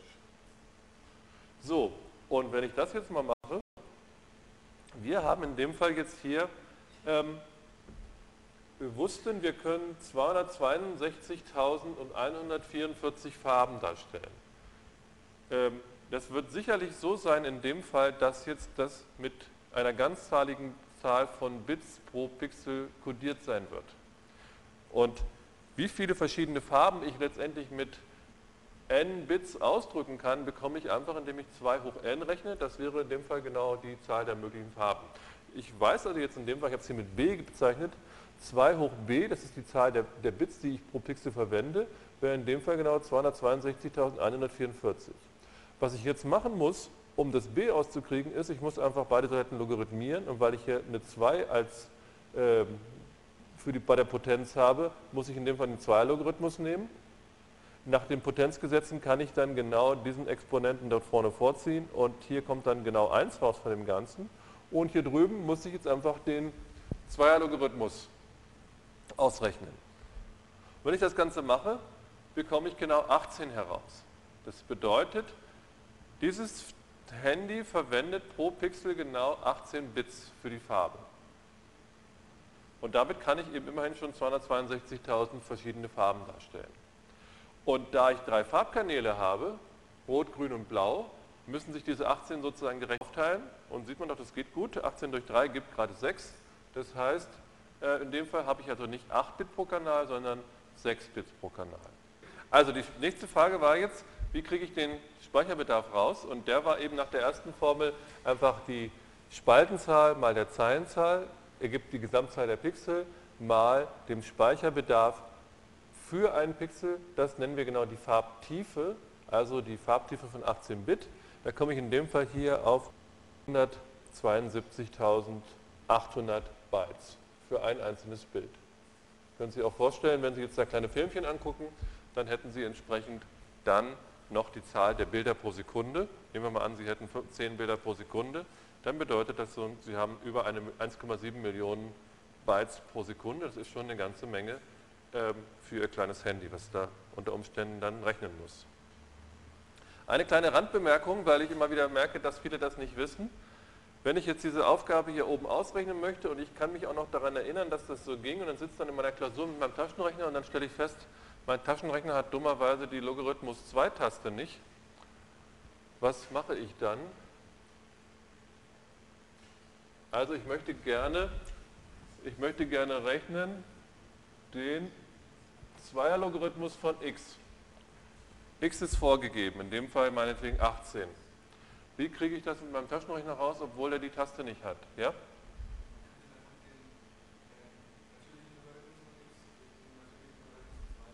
Genau. Das ist sozusagen die, Idee, dass man sagt, man nimmt zum Beispiel den natürlichen Logarithmus von x geteilt durch den natürlichen Logarithmus von 2. Das müssen Sie einfach merken als Medieninformatiker, weil Sie haben öfter mit Zweierpotenzen zu tun und darüber kann man es rechnen. Sie könnten natürlich genauso hier den 10er-Logarithmus nehmen, das geht mit jedem Logarithmus. Das würde sogar auch mit dem 2er-Logarithmus gehen, dann würde hier nämlich stehen 2-Logarithmus von x geteilt durch 2-Logarithmus von 2 und das ist ja gerade 1. Also insofern stimmt die Welt wieder.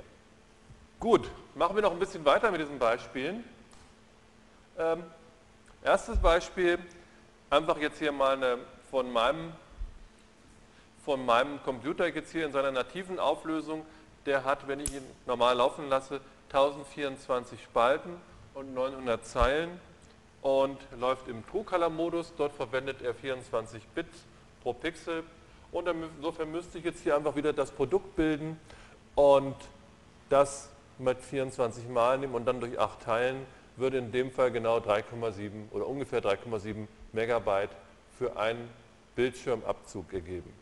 Ganz wichtig, ähm, von der Darstellung, kleines b immer Bit, großes b immer Byte, ja, dass sie da nicht durcheinander kommen. Gut, ich glaube, das ist jetzt wenig aufregend, das ist genau das gleiche, was wir eben auch schon mal gerechnet hatten. Jetzt ein bisschen anders oder auch ähnlich. Ähm, wenn Sie jetzt Ihren Scanner haben und Sie wollen dort eine illustrierten Seite zum Beispiel einscannen und Sie stellen den Scanner ähm, auf die Größe von einer DIN A4-Seite und Sie sagen, das Ganze soll auch schön werden, ich möchte auch alles gut erkennen. Deswegen scanne ich das Ganze mit 300 dpi. Insofern ist eigentlich die Rechnung, die wir hier machen müssen, wieder genau die gleiche. Ich muss jetzt in dem Fall nur wissen, wie groß ist DIN A4. DIN A4 ist in dem Fall 21 cm mal 29,7 cm. Und ich muss wissen, ähm, ich habe 300 dpi, das heißt 300 Pixel pro Inch.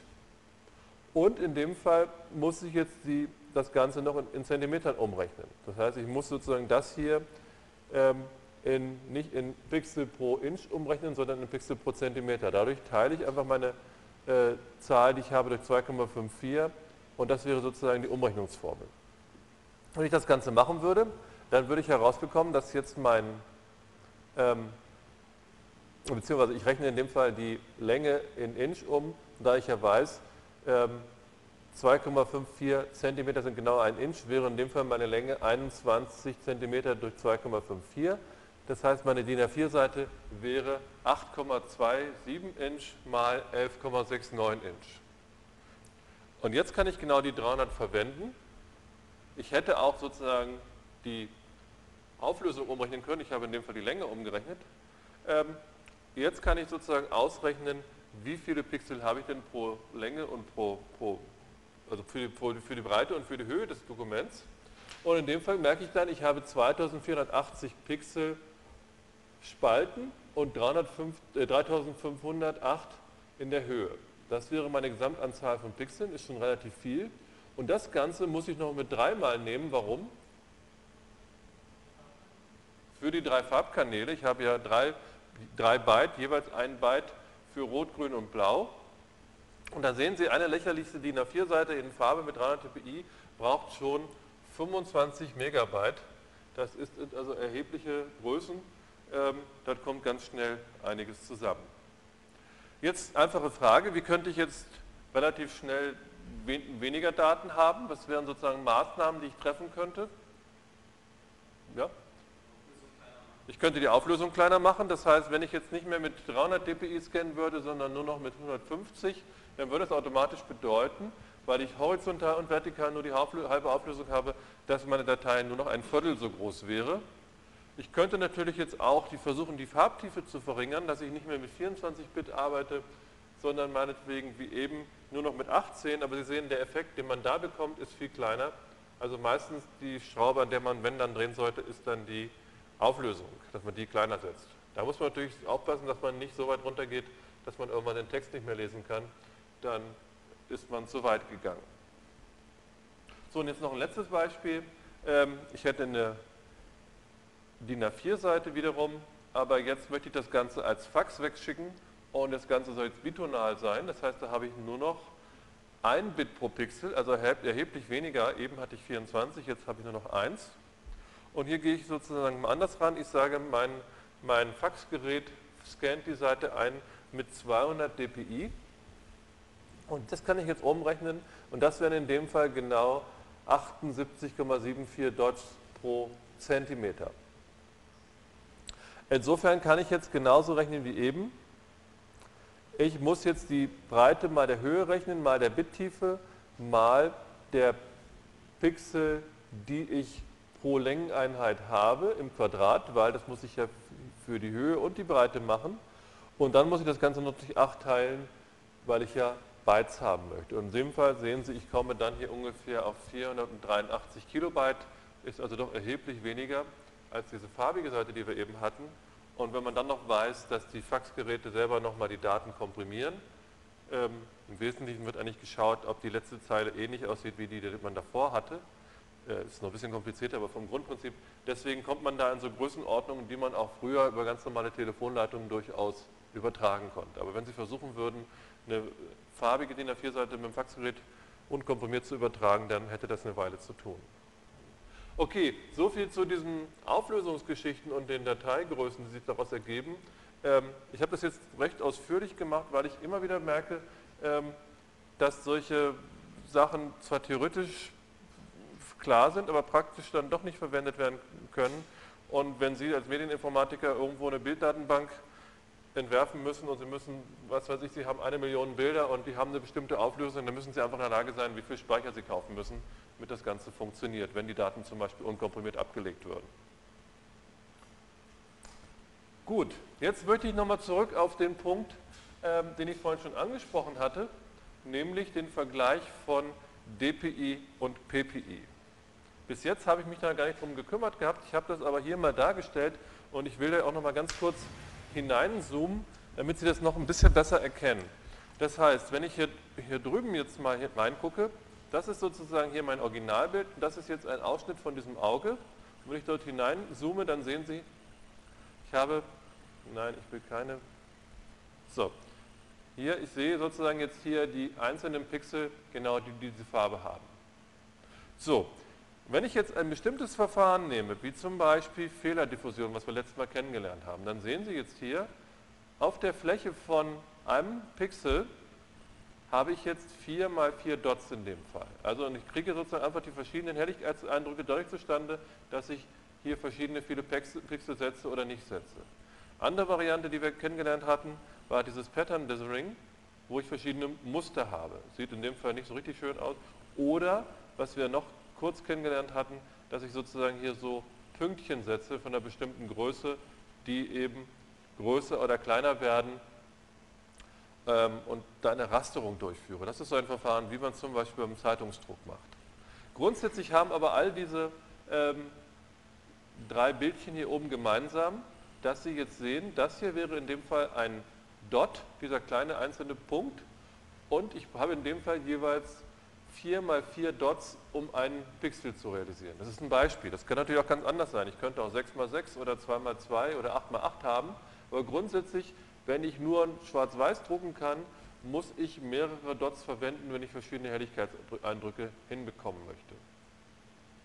Und ähm, hier unten sehen wir jetzt sozusagen mal, wie diese Bilder aussehen. Ich will auch noch mal ein bisschen reinzoomen. Das heißt, das hier wäre sozusagen mein Diffusionsdithering.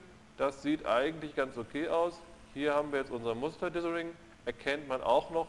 Und das Ganze ist hier sozusagen unsere Rasterung, wie wir sie auf dem, in der Zeitung haben. Wenn man diese Bilder verkleinert aussieht, aus, anschaut, auch später auf dem iPod, dann werden die zum Teil ganz, ganz komisch aussehen, weil man eben nicht mehr alle Punkte sieht und je nachdem, wie das Ganze, welche Punkte überlebt haben, entstehen dann zum Teil irgendwelche Muster, die in den Bildern eigentlich gar nicht da gewesen sind.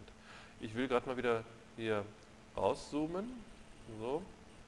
Also die, das Grundprinzip, was Sie verstehen müssen, ist, dass ich, wenn ich sozusagen einen Pixel mit verschiedenen Helligkeiten darstellen möchte, dass ich dafür eine bestimmte Zahl von Punkten spendieren muss. Und das bedeutet natürlich, wenn ich jetzt meinen schönen Drucker hatte, der 1200 dpi drucken konnte und ich möchte ein Bild ausdrucken und ich würde das zum Beispiel auf diese Art machen und würde jetzt hier in dem Fall 4 mal 4 Dots spendieren, dann kann ich damit, das haben wir letztes Mal hier in der Vorlesung gemacht, genau 17 verschiedene Helligkeiten erzeugen, was ja relativ wenig ist noch, dafür, was wir 256 hier drüben hatten. Ich könnte also 17 verschiedene Helligkeiten machen und meine PPI-Auflösung, was würde mit der passieren? Die würde, wenn wir vorher 1200 dpi haben, was hätte ich jetzt für eine PPI-Auflösung? Also Pixel pro Inch? Wäre jetzt kleiner geworden, wäre jetzt genau ein Viertel, weil ich nämlich genau vier Dots brauche, um einen Pixel zu machen. Das heißt, jetzt bin ich gar nicht von, jetzt bin ich von meinen 1200 dpi schon auf 300 ppi heruntergekommen. Und wenn ich denke, eigentlich sind mir ja 17 Helligkeitsstufen noch zu wenig, ich möchte unter Umständen noch mehr haben, dann bedeutet das, dass meine Auflösung entsprechend noch weiter runtergehen würde. Das heißt, wenn ich zum Beispiel hier 8 mal 8 nehmen würde, dann könnte ich damit immerhin schon 65 Helligkeitsstufen darstellen und dann müsste ich aber meine Originalauflösung durch 8 teilen. Dann hätte ich also nur noch 150 und dementsprechend komme ich noch weiter runter. Gut, wie man das, diese Muster hier erzeugt, habe ich im letzten Mal eigentlich schon gesagt. Ich will noch ein bisschen auf dieses Rasterbild hier eingehen. Denn dieses Rasterbild, äh, das sehen Sie jetzt, da werden also jetzt verschiedene Bildpunkte von verschiedener Größe gesetzt. Irgendwann werden die so groß, dass sie sich berühren und dann bleiben praktisch nur noch so kleine weiße Inseln über. Ähm, das hier nochmal dargestellt. Bei diesem Bild sehen Sie also jetzt hier diese runden Punkte und ich kann jetzt im Prinzip festlegen, wie viele von diesen Punkten möchte ich pro Längeneinheit haben. Und die Einheit davon ist LPI. Und das Ganze heißt Lines per Inch. Obwohl das gar keine Linien hier sind, heißt es trotzdem so. Das heißt, die Angabe Lines per Inch gibt mir die Rasterfrequenz oder englisch Halftone Frequency an. Also, wenn ich so ein Bild darstellen möchte, werde ich gefragt, wie groß soll denn jetzt diese Rasterweite sein oder diese Rasterfrequenz. Ähm, und da muss ich angeben, in einem Inch möchte ich zum Beispiel, keine Ahnung, 15 von diesen Punkten haben. Dass man bei diesem Bild jetzt hier auch noch den Winkel festlegen kann, das hatte ich im letzten Mal auch schon gesagt. Man könnte hier also verschiedene Winkel nehmen, wie diese Punkte angeordnet sind. Typischerweise ist das aber so ein 45-Grad-Winkel, den man dabei hat. Ähm, eine Sache, die man noch wissen sollte, ist, ähm, wenn man so ein Bild hinterdrucken möchte, dann muss man natürlich in gewisser Weise eine Idee haben, wie viel Pixel muss mein Bild überhaupt haben, um eine bestimmte Qualität zu erzielen. Insofern, eine Frage ist natürlich, kann ich hier eine Rasterweite, je kleiner diese Rasterweite ist, oder andersrum, je, je, mehr Punkte ich habe, je kleiner die Punkte sind, meine ich, je mehr Punkte ich habe, desto feiner wird natürlich diese Struktur. Und man möchte im Prinzip eine möglichst feine Struktur haben. Auf der anderen Seite ist es so, wenn mein Drucker äh, nur eine bestimmte Auflösung hat, dann kann ich die Punkte natürlich nicht beliebig klein machen. Der kleinste Punkt, den ich hier theoretisch machen könnte, wäre genau ein Punkt, den der Drucker drucken kann. Ähm, insofern ist sowas immer so ein Kompromiss. Auf der einen Seite wird man versuchen, hier eine möglichst hohe Rasterweite hinzubekommen, also möglichst viele Punkte. Auf der anderen Seite, wenn die Punkte zu klein werden, ähm, und ich keine Variationsmöglichkeit mehr habe, dann kriege ich keine unterschiedlichen Graustufen mehr hin. Das werde ich Ihnen gleich zeigen. Aber grundsätzlich als Faustformel sagt man häufig so, dass ungefähr die Auflösung der Bildvorlagen ungefähr doppelt so groß sein sollte wie die Halbtonfrequenz von dem Drucker, die man verwendet. Äh, werden Sie wahrscheinlich gar nicht so viel mit zu tun haben, aber ich wollte es trotzdem mal erwähnt haben. Ich springe das, oder beziehungsweise ich kann erstmal das jetzt hier noch zeigen. Was man auf diesem Bild jetzt hier sieht, ist, ich habe mein, mein kleines mein kleines Bild jetzt, hier mein Foto. Das wäre in dem Fall die Originalgröße auf diesem Monitor mal dargestellt. Und ich könnte jetzt folgendes machen, ich sage, ich weiß ja, dass ich ein bitonales Bild haben werde, um mehr Graustufen um scheinbar zu erzeugen, kann ich die Auflösung er erhöhen. Ich habe in dem Fall also hier die Auflösung vervierfacht, horizontal und vertikal, und dann könnte ich hier eine bestimmte äh, Rasterweite vorgeben, in dem, Fall 60 LPI.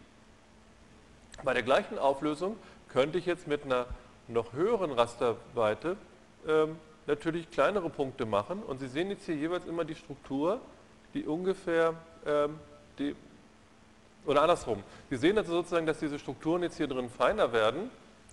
Wenn mein Drucker sozusagen eine höhere Auflösung hätte, dann könnte ich jetzt dieses Bild, in dem Fall hier doppelt so groß dargestellt, natürlich ähm, noch mehr Helligkeitsstufenvariationen erzeugen ähm, und hier unten eben nochmal verdoppelt, wenn ich also jetzt hier auch bei der höheren Auflösung ähm, mit 120 LPI das Ganze machen würde.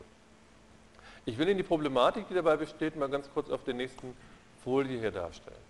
Hier sehen wir also jetzt, ich habe einen Graukeil, der sei jetzt hier von, von schwarz bis weiß gehen.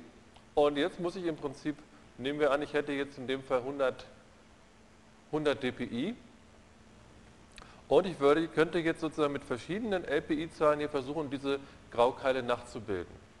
Dann sehen Sie im Prinzip hier bei diesem obersten Fall, wenn ich eine relativ geringe LPI-Zahlen nehme, dann kriege ich relativ viele verschiedene Helligkeitseindrücke hin, aber diese Strukturen sind relativ groß. Es sieht dort nicht besonders schön aus.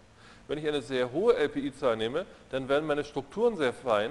Auf der anderen Seite ist es so, wenn Sie jetzt mal zum Beispiel den Bereich zwischen hier und hier angucken, das sind eigentlich verschiedene Helligkeiten hier oben gewesen, die sehen hier aber alle gleich aus. Das heißt, es wird immer ein Kompromiss sein, dass ich ähm, auf der einen Seite möglichst feine Strukturen haben möchte, auf der anderen Seite möglichst viele Graustufen haben möchte. Und diese beiden Sachen sind eigentlich ähm, gegenläufig. Das heißt, ich kann nicht beides gleichzeitig erreichen. Und um das nochmal zu zeigen, habe ich Ihnen jetzt hier nochmal ein anderes Bild dargestellt. Ich möchte gerne mit diesem Bild hier unten mal anfangen und da möchte ich wieder hineinzoomen und das mal als erstes sehen. Ich habe also jetzt hier ein, ein, ein Graustufenbild mit einer bestimmten Auflösung und da sehen Sie, unten habe ich halt ein Foto und darüber habe ich einfach Schrift und wenn ich jetzt dieses Bild äh, mit einer geringeren Auflösung drucken würde, dann würde das Ganze so aussehen. Da sehen Sie, beim Bild fällt das gar nicht so sehr auf, aber die Schrift oben wird natürlich ein bisschen unschärfer, weil ich nur noch die halbe Auflösung habe. Und wenn ich jetzt hier noch weiter gehe, Viertel der Auflösung, dann sehen Sie, da kann ich die obere Schrift schon gar nicht mehr lesen das Bild erkenne ich immer noch. Das heißt, Schrift ist im Prinzip relativ empfindlich. Wenn Sie da zu geringe Auflösung haben, erkennen Sie das nicht mehr. Bei Bildern ist es nicht ganz so schlimm.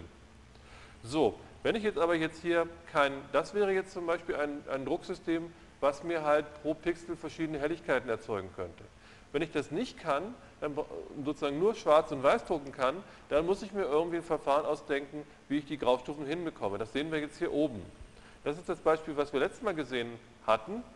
Ich habe also jetzt die gleiche Auflösung wie in dem Bild darunter, aber habe jetzt hier Federdiffusion verwendet, um diese verschiedenen Helligkeitseindrücke zu bekommen.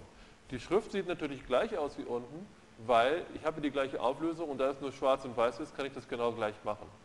Wenn ich jetzt hier Halbton, äh, also Rasterung machen würde mit einer bestimmten Halbtonfrequenz, dann sehen Sie jetzt hier, ich kann eigentlich relativ gut verschiedene Helligkeiten hinbekommen, aber dieses Muster ist relativ störend, weil es so groß ist. Und ich könnte jetzt hier meine Halbtonfrequenz hochsetzen, das sehen Sie jetzt hier, und da fällt einem aber auf, dass es immer so bestimmte Regionen gibt, wo eigentlich die Pixel alle genau die gleiche Helligkeit haben. Zum Beispiel auf der Backe hier, da sieht man, das ist so eine große Insel, die hat eine, ich weiß nicht, ob Sie das richtig erkennen können, das muss ich nochmal weiter reinzoomen.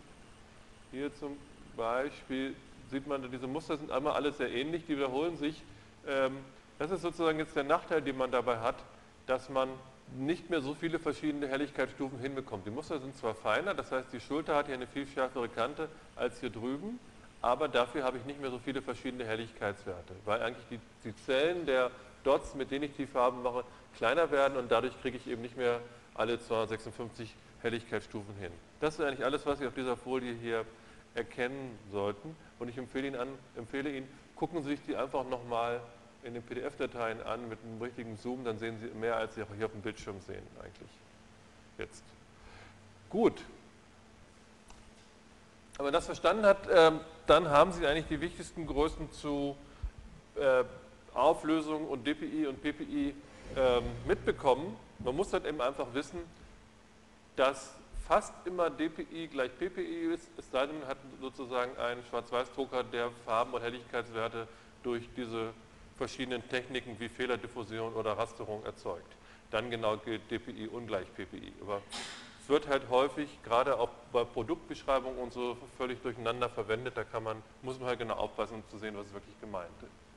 Eine Sache, die ich noch erwähnen möchte, ähm, sind Größen.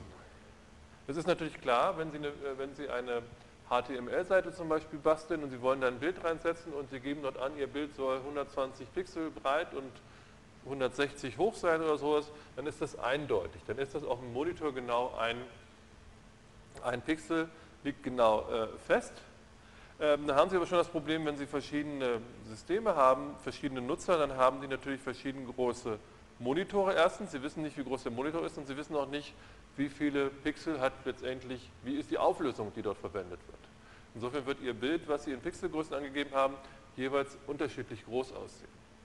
Wenn man jetzt mit Schriften zu tun hat, dann muss man denen ja eine Größe geben. Und dort hat man als Bezugsgröße die sogenannte Punkt, den Punkt oder Point.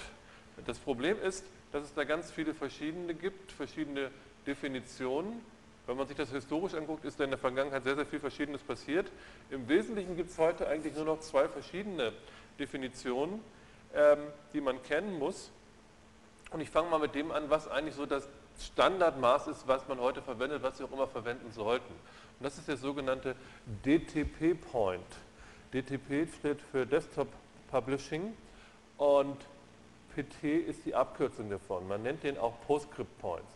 Und in den Ursprüngen, bei den ersten Personal Computern, die es gab, da war es so, dass dort die Monitore genau eine Auflösung von 72 dpi hatten. Und das hat man gewisserweise so als Gott gegeben genommen und das war der Bezug, den man für eigentlich alles weiter verwendet hat.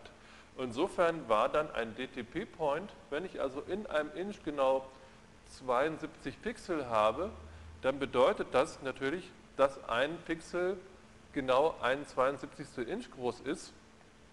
Und dann habe ich einfach diese Größe von diesem Pixel genommen und habe gesagt, das ist ein Point. Das heißt, damals war ein Pixel genau gleich ein Point. Äh, das kann ich jetzt ausrechnen. Ähm, wenn ich also weiß, ein Point sind 25,4 ähm, mm geteilt durch 72, weil ich ja 72 Pixel in diesem Bereich habe, dann komme ich auf 0,3528 mm. So, und dann gibt es noch die, ähm, die, Zusammenfassung, dass ich sage, 12 von diesen Points sind genau ein Picker. Picker heißt grundsätzlich eigentlich immer 12 Point, auch wenn es andere Points sind. Und 6 Picker wiederum sind in dem Fall genau ein Inch. Also das sind ähm, die Größen, die man einfach wissen will. Pika heißt immer zwölf Stück davon und in dem Fall hier bei dem DTP-Point war es so, dass genau sechs von diesen Pika genau ein Inch waren. Es gab aber ursprünglich auch noch den Dido-Point und das Problematische ist jetzt, also der war ursprünglich, ist, wohl ist auf dem französischen Maß, äh, dem Maß des französischen, des Fußes vom französischen König angepasst. Ich weiß nicht, wie Sie das gerechnet haben damals. Auf jeden Fall gab es eine bestimmte Größe und der ist damals 3,76 mm groß gewesen, dieser Dido-Point. Irgendwann hat man das dann geändert, weil man gemerkt hat, das ist eigentlich ein komischer Wert und hat dann an der Stelle, an der Stelle von 3,67 3,7 Entschuldigung, 3,76 3,75 mm genommen. Ähm, damit hat man viel durcheinander gebracht, weil viele Maschinen konnte man damals gar nicht umstellen um diese kleine Änderung äh, hinzubekommen. Diese Größe war aber genau 3 Achtel Millimeter, also insofern ein, ein schöner Bruch. Und das, wenn Sie sich jetzt diese Werte angucken, ist es so, ähm, dass die natürlich relativ ähnlich sind. Das heißt, ich habe hier einmal 0,3528 mm und einmal habe ich 0,375 mm. Das ist ja fast das gleiche. Und deswegen ist es halt so, dass wenn man sich da mal vertut, fällt das eigentlich fast nicht auf. Es fällt eben erst meistens ganz am Ende auf, wenn die Seite ein bisschen zu klein oder die Buchstaben ein bisschen zu klein oder ein bisschen zu groß sind. Ähm, deswegen muss man eigentlich immer wissen, ähm, womit arbeitet man die eigentlich. Und wenn wir zum Beispiel Photoshop haben, ich will gerade mal Photoshop öffnen, dann kann man hier bei den Preferences, gehen wir gerade mal hin, und jetzt müssen wir uns hier mal ganz kurz durchklicken, wo das Ganze gewesen ist. Ich habe es jetzt gerade. Und hier unten sehen Sie Point Picker Size und da sehen Sie im Prinzip, da kann ich genau einstellen, welche Größe ich haben möchte, nämlich PostScript würde in dem Fall bedeuten, ich habe genau 72 Points pro Inch und wenn ich diesen Traditional, das wäre das andere, was ich Ihnen gerade gezeigt hatte, hätte ich 72,27 Points. Und meine Empfehlung an, ihn, an Sie ist, lassen Sie das immer auf 72 Points pro Inch stehen auf PostScript. Dann, wenn Sie das immer machen, haben Sie nie ein Problem. Aber Sie sollten einfach sich bewusst sein, dass es also verschiedene sich widersprechende Definitionen für Points gibt. Okay, viel mehr will ich dazu eigentlich gar nicht sagen. Wen das noch interessiert, da gibt es ganz interessante Artikel, auch bei Wikipedia zum Beispiel. Da wird noch ein bisschen mehr erzählt, wie das alles entstanden ist. Also es gibt noch viel mehr, als ich Ihnen jetzt hier erzählt habe. Aber das ist so die Kurzzusammenfassung davon. Gut. Ähm, einige Standardgrößen möchte ich Ihnen einfach gerne zeigen. Es ist halt so, wenn Sie ähm, Bilder haben, normale Bilder, dann können Sie die eigentlich so groß machen, wie Sie wollen. Das ist unter Umständen dann manchmal nicht ganz so geschickt, wenn man ganz krumme Werte hat, aber grundsätzlich können Sie da einstellen, was Sie wollen. Bei Video gibt es einige Standardgrößen. Hier haben wir einmal ähm, das normale digitale Fernsehen, da habe ich 720 x 576 äh, Pixel mit typischerweise 10 bis 30 Hertz äh, als Wiedergabefrequenz. Die Hälfte davon ungefähr, äh, ist nicht ganz, ist dieses ZIF und davon nochmal genau die Hälfte ist dieses QZIF. Das ist so eine Größe, die Sie häufig haben, wenn Sie diese ganz kleinen Mini-Videos im Internet sehen, dann äh, ist das häufig QZIF-Format. Was in diesen Formaten hier auffällt, ist, dass es meistens ganzzahlige Vielfache von 16 sind. Und das liegt einfach damit zusammen, dass bei Videokodierung häufig Blöcke gemeinsam bearbeitet und diese Blöcke sind dann typischerweise immer 16 Pixel groß und deswegen sind all diese Größen durch 16 teilbar. Mehr will ich an der Stelle gar nicht sagen, weil wir mit Video machen wir, machen wir eine ganze Menge im nächsten Semester.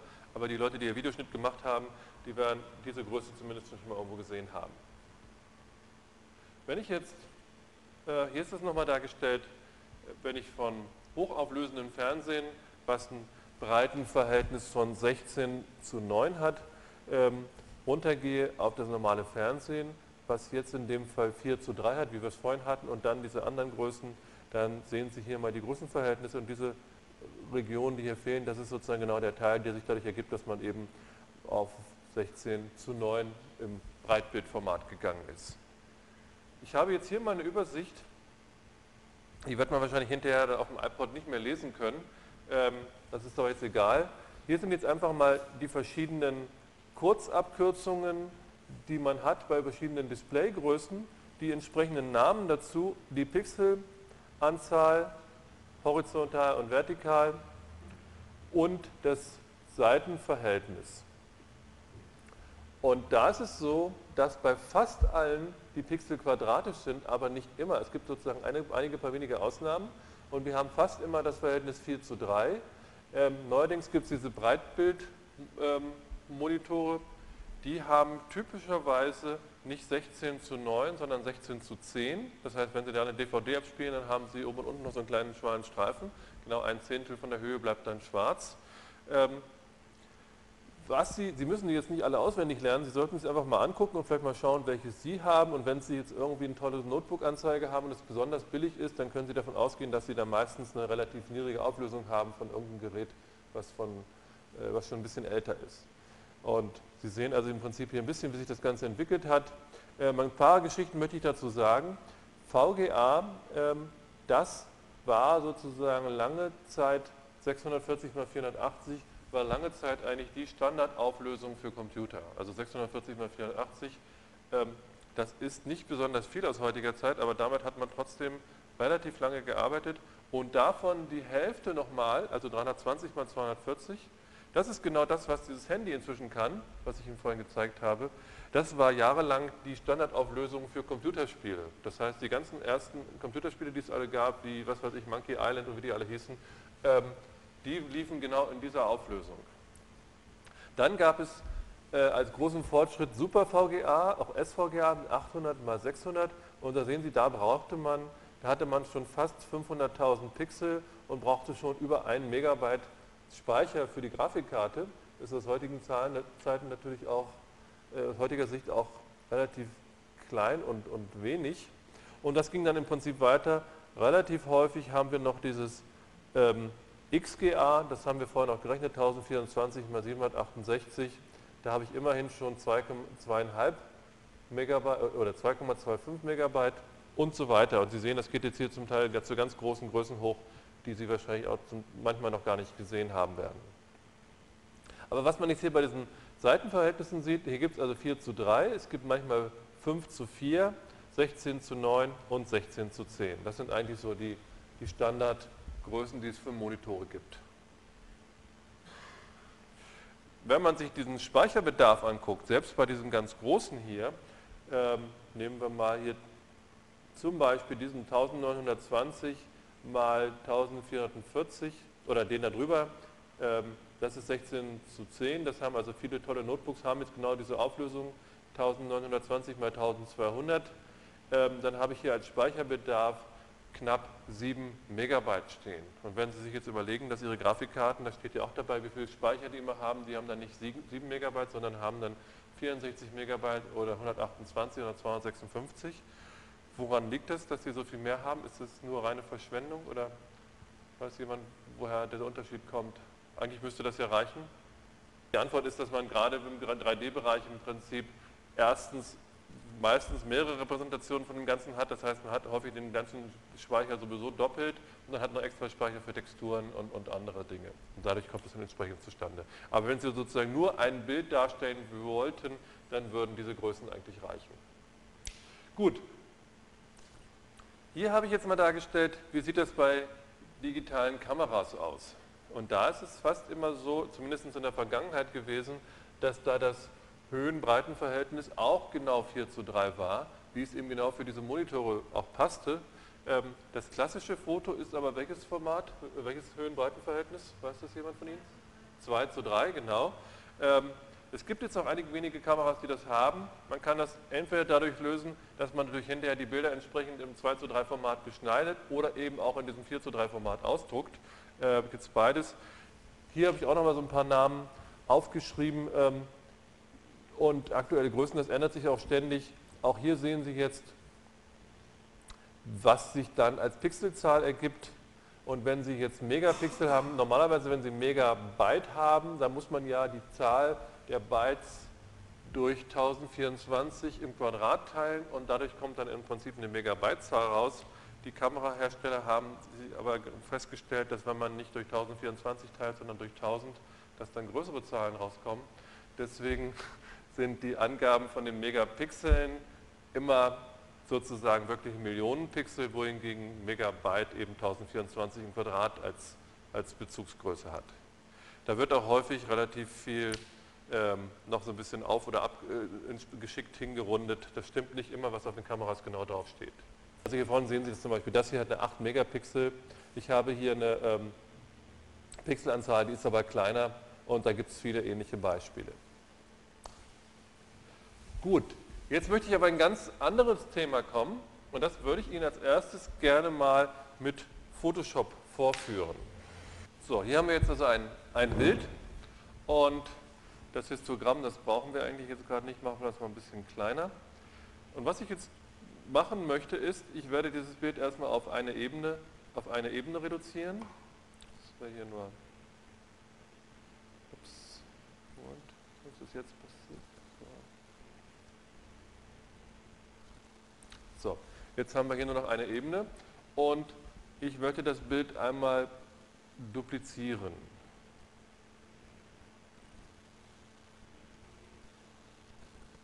So, jetzt haben wir das gleiche Bild noch einmal da. Und mit diesem Bild mache ich jetzt folgendes. Ich wandle das Ganze nach LAB. Das sollte Sie jetzt nicht besonders beeindrucken, das Bild sieht genauso aus. Äh, ich kann mir diese verschiedenen Kanäle hier angucken, das ist die Helligkeit, das ist der A-Kanal und das ist der B-Kanal. Und ich hatte Ihnen schon gesagt, dass eigentlich in diesen A- und B-Kanal gar nicht so richtig viel passiert, was man auch hier sieht. Das gleiche mache ich mit dem anderen Bild auch. Auch dieses Bild werde ich jetzt konvertieren nach LAB. Auch das sieht dann entsprechend gleich aus. Dieses Bild jetzt hier werde ich jetzt verkleinern und zwar ganz stark verkleinern. Und damit gehe ich auf die Größe und wir wählen in dem Fall mal einfach einen, einen Bruchteil. Nehmen wir an, wir würden jetzt hier 12,5 Prozent nehmen. Ich hoffe, das kann ich machen. Okay. Jetzt habe ich ein ganz kleines Bild. Sie können sich vorstellen, dass dieses kleine Bild natürlich weniger Speicher braucht als das große. Das ist nicht so richtig erstaunlich. Und jetzt mache ich das folgende und bringe dieses Bild wieder auf die Originalgröße. Gucken wir gerade mal dieses Bild hier. So.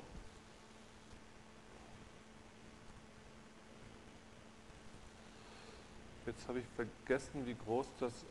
Ah, das war. Wie groß war es? 513. Und. Ja. 513. So, ich befürchte, es geht schief, weil es. Äh, ich kann sein, dass das Ganze dann nochmal machen muss. So, was jetzt passiert ist, das Ganze ist natürlich unscharf geworden. Wie unscharf das wird und wie das vergrößert wird, sei jetzt erstmal ganz egal.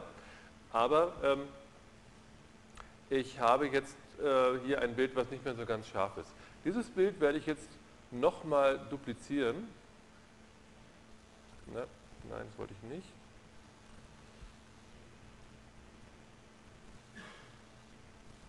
So.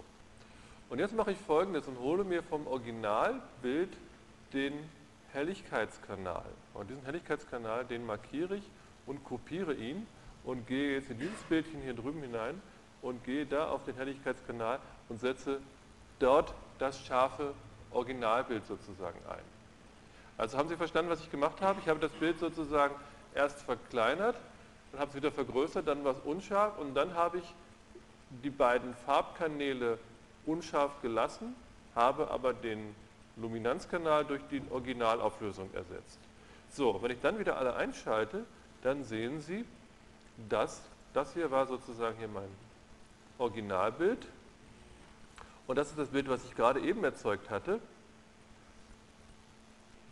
So, und da sehen Sie wahrscheinlich aus der Entfernung keinen Unterschied. Die sehen also beide gleich gut aus und selbst wenn ich da jetzt ein bisschen hineinzoome, dann sehen Sie, dass die hier eigentlich beide sehr scharf aussehen. Wenn ich mir aber jetzt die Farbkanäle dazu angucke, von dem hier Oh, ich gucke mir auch mal meinetwegen beide zusammen an, von dem hier und von dem, dann sehen Sie, dieser Farbkanal ist scharf. Hier ist also hier was, hier kann ich also sozusagen scharfe Kanten erkennen, wohingegen hier drüben, das ist sehr unscharf. Ich habe also nicht geschummelt, aber wenn ich mir das Gesamte angucke, dann sehen die beiden Bilder gleich scharf aus. Das heißt, für das Auge ist es gar nicht wichtig, dass die, dass die Farbe scharf ist, sondern es muss im Wesentlichen die Helligkeit scharf sein. Ich könnte jetzt mal das Gegenteil machen. Ich habe hier das andere Bild hier nochmal und würde mir jetzt wieder vom Originalbild, was wir hier hatten, einmal den A-Kanal äh, kopieren und hier drüben in den A-Kanal einsetzen. Sehen Sie, das ist jetzt scharf geworden. Jetzt gehe ich hier rüber und hole mir den B-Kanal, markiere den und gehe hier in den B-Kanal der unscharf ist und mache dann einen scharfen hinein. Also jetzt habe ich sogar mehr Daten als das, was ich eben hatte. Jetzt ist er so zwei Drittel scharf und gucke mir das wieder alles an und trotzdem sieht es nicht gut aus. So, was bedeutet das Ganze? Das ist also mein Originalbild. Hier habe ich ein Bild, wo ich die Chrominanz in dem Fall um Faktor 4 verkleinert hatte. Eben hatte ich noch, mehr, noch weniger gehabt. Und hier habe ich die Luminanz um 1 zu 4 verkleinert.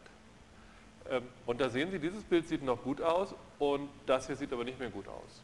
Und das ist sozusagen ein Effekt, den ich nutzen kann, wenn ich Bilder abspeichern möchte. Weil wenn ich weiß, dass das Auge gar nicht so empfindlich ist, was die Schärfe der Farbinformation angeht, kann ich natürlich viele Daten sparen. Und das macht man genau auch. Und damit kommen wir genau zu dem Schema der Farbunterabtastung. Was wir die ganze Zeit hatten, war der Fall, dass wir den Rotkanal und den Grünkanal und den Blaukanal in der gleichen Auflösung hatten.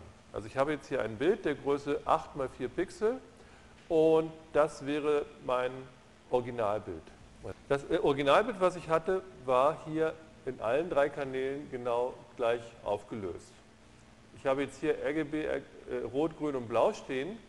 Ich könnte natürlich auch genauso dort L, A und B stehen äh, haben, das ist genau das gleiche. Das Entscheidende ist aber, dass wenn ich diesen RGB-Modus hier habe, dass da der Rotkanal und der Grünkanal und der Blaukanal eigentlich ähnlich wichtig sind. Es würde jetzt keinen Sinn machen zu sagen, ich mache den Rotkanal in der vollen Auflösung und den Grün- und den Blaukanal mache ich nur ein Viertel der Auflösung. Das Bild würde dann komisch aussehen. Wenn ich aber weiß, dass das Auge besonders empfindlich für die Helligkeiten ist, dann kann ich natürlich das Bild transformieren in einen Farbraum, den wir letztes Mal kennengelernt haben, nämlich einen, der die Helligkeit von der Farbigkeit trennt. Und das waren genau diese Luminanz-Chrominanz-Darstellungen. Da haben wir verschiedene davon gehabt. Einer den davon, davon, den Photoshop kann, ist halt der LRB-Modus. Und dann, es gibt aber auch andere, zum Beispiel YUV, den wir letztes Mal kennengelernt hatten, wäre genauso. Und jetzt kann ich Folgendes machen. Jetzt kann ich sagen, ich habe ein Bild, wo ich die Helligkeit genau gleich lasse, aber die Farbinformation unterabtaste. Und in diesem Beispiel sehen Sie jetzt hier, ich habe die Original-Helligkeitsauflösung, habe aber für den Farbanteil jeweils nur die halbe horizontale Auflösung. Das heißt, ich brauche dann nur noch jeden zweiten Pixel gewisserweise zu nehmen, in dem Fall horizontal. Was würde das bedeuten, dieses Format, was jetzt hier in dem Fall 4 zu 2 zu 2 heißt? 4 zu 4 zu 4 heißt hier oben, ich habe hier 4 Pixel, ich habe da 4 Pixel und auch da 4 Pixel. Die sind überall gleich. 4 zu 2 zu 2 bedeutet, ich habe hier diese 4 Luminanzpixel und hier 2 Chrominanz und nochmal 2 Chrominanzpixel. Wie wäre der Speicherbedarf jetzt von dem bezogen auf das hier oben? Also oben hätte ich praktisch 3 mal 4 Zeilen mit 8 Spalten und darunter habe ich jetzt weniger, nämlich wie viel als Verhältnis? Sieht das niemand? Drittel weniger, genau, weil wenn, stellen Sie sich vor, Sie würden hier diese, diese hier rüberpacken, dann hätten Sie hier auch wieder 8 mal 4 und dann wäre das Drittel, was hier ursprünglich blau war, genau frei. Also jetzt habe ich sozusagen nur noch zwei Drittel meiner Daten gegenüber oben. Das heißt, es ist ja schon ganz schön, dass ich einfach auf die Art mal eben 33 Prozent meiner Daten sparen kann. Und beim nächsten Beispiel, was Sie jetzt hier sehen, das ist so, das ist sogar noch extremer. Da habe ich wieder für den Luminanzkanal die Originalauflösung, aber hier habe ich nur noch ein Viertel der Auflösung. Äh, was bedeutet das für die Größe, dieses 4 zu 1 zu 1 Format? Nur noch die Hälfte. Das ist ja eigentlich ganz schön, wenn man plötzlich nur noch halb so viel Daten braucht und trotzdem sieht das Bild genauso gut aus. Was Ihnen aufgefallen ist an diesen beiden ersten Modi, 4 zu 2 zu 2 und 4 zu 1 zu 1, ist, dass man die Auflösung in der horizontalen Richtung ändert aber in der vertikalen Richtung nicht. Und das hat einen ganz einfachen Grund. Diese Formate kommen ursprünglich vom Fernsehen. Und im Fernsehen hat man historisch gesehen ja das Zeilensprungverfahren gehabt. Das heißt, man hat erst die ganzen ungeraden Zahlen und dann die geraden oder umgekehrt, je nach System. Ähm, und da ist es so, dass das nächste Halbbild, was sozusagen einen Zeitschritt später kommt, sich unter Umständen schon ganz schön geändert haben kann. Deswegen hat man sich nicht getraut, die Auflösung in der, in der Richtung zu machen, wo sozusagen den Zeilensprung gibt. Deswegen hat man in der Richtung das Ganze gleich gelassen. Aber horizontal, wo ich einfach ein Bild habe, wo die Pixel nebeneinander sind, da hat man das Ganze sehr wohl gemacht. Wir haben jetzt gerade hier oben die Originalauflösung kennengelernt, wie wir es die ganze Zeit hatten. Hier haben wir jetzt zwei Formate, die eigentlich historisch durchs Fernsehen äh, entstanden sind, kennengelernt. Und heutzutage, wenn wir digital im Computer sind und keine Interlace-Bilder mehr haben, sondern progressive Bilder haben, dann kann man natürlich auch nicht nur horizontal unterabtasten, sondern vertikal auch. Und das sehen Sie jetzt hier unten. Hier habe ich jetzt so. Hier unten habe ich wieder die Originalauflösung für die Helligkeit und für, für diese beiden Chrominanzkanäle habe ich horizontal und vertikal die halbe Auflösung. Auch hier in dem Fall habe ich wieder genau 50% der Originaldatenrate im Vergleich zu hier oben. Weil das wären in dem Fall jetzt hier nur noch anderthalb von diesen Kästchen. Alle modernen Videokompressionsverfahren oder teilweise auch bestimmte JPEG-Bilder verwenden dieses. Und da sehen Sie, das ist insofern schon mal ein ganz guter Trick, dass man durch eine einfache Vorverarbeitung eigentlich schon mal die Hälfte der Daten gespart hat und die Bilder sehen eigentlich noch fast genauso gut aus. Ähm, Sie sehen jetzt auch, wie die Sachen so ein bisschen ineinander greifen. Wir haben letztes Mal was über die Farben kennengelernt. Dadurch haben wir den, äh, die Luminanz-Chrominanz-Darstellung kennengelernt. Wir haben heute was über Auflösung kennengelernt. Und wenn ich die beiden Sachen zusammenpacke mit dem Wissen, dass das Auge für die Farben örtlich nicht so empfindlich ist wie die Helligkeit, kann ich daraus zum Beispiel so etwas ableiten. Und ich hoffe, das geht Ihnen relativ häufig so in der Vorlesung, dass Sie merken, wie die verschiedenen Teile so ein bisschen zusammenspielen. Ich habe jetzt hier mal äh, dargestellt, wie ein Ausschnitt aus so einem Bild in der Originalauflösung aussieht. Und hier unten sehen Sie eigentlich die Zerlegung in diese Luminanz-Chrominanz-Darstellung. Das heißt, das hier ist genau das Luminanzbild dazu, das Helligkeitsbild. Und das wäre genau die Farbinformation, die mit diesem Bild zusammen das Bild hier oben gibt.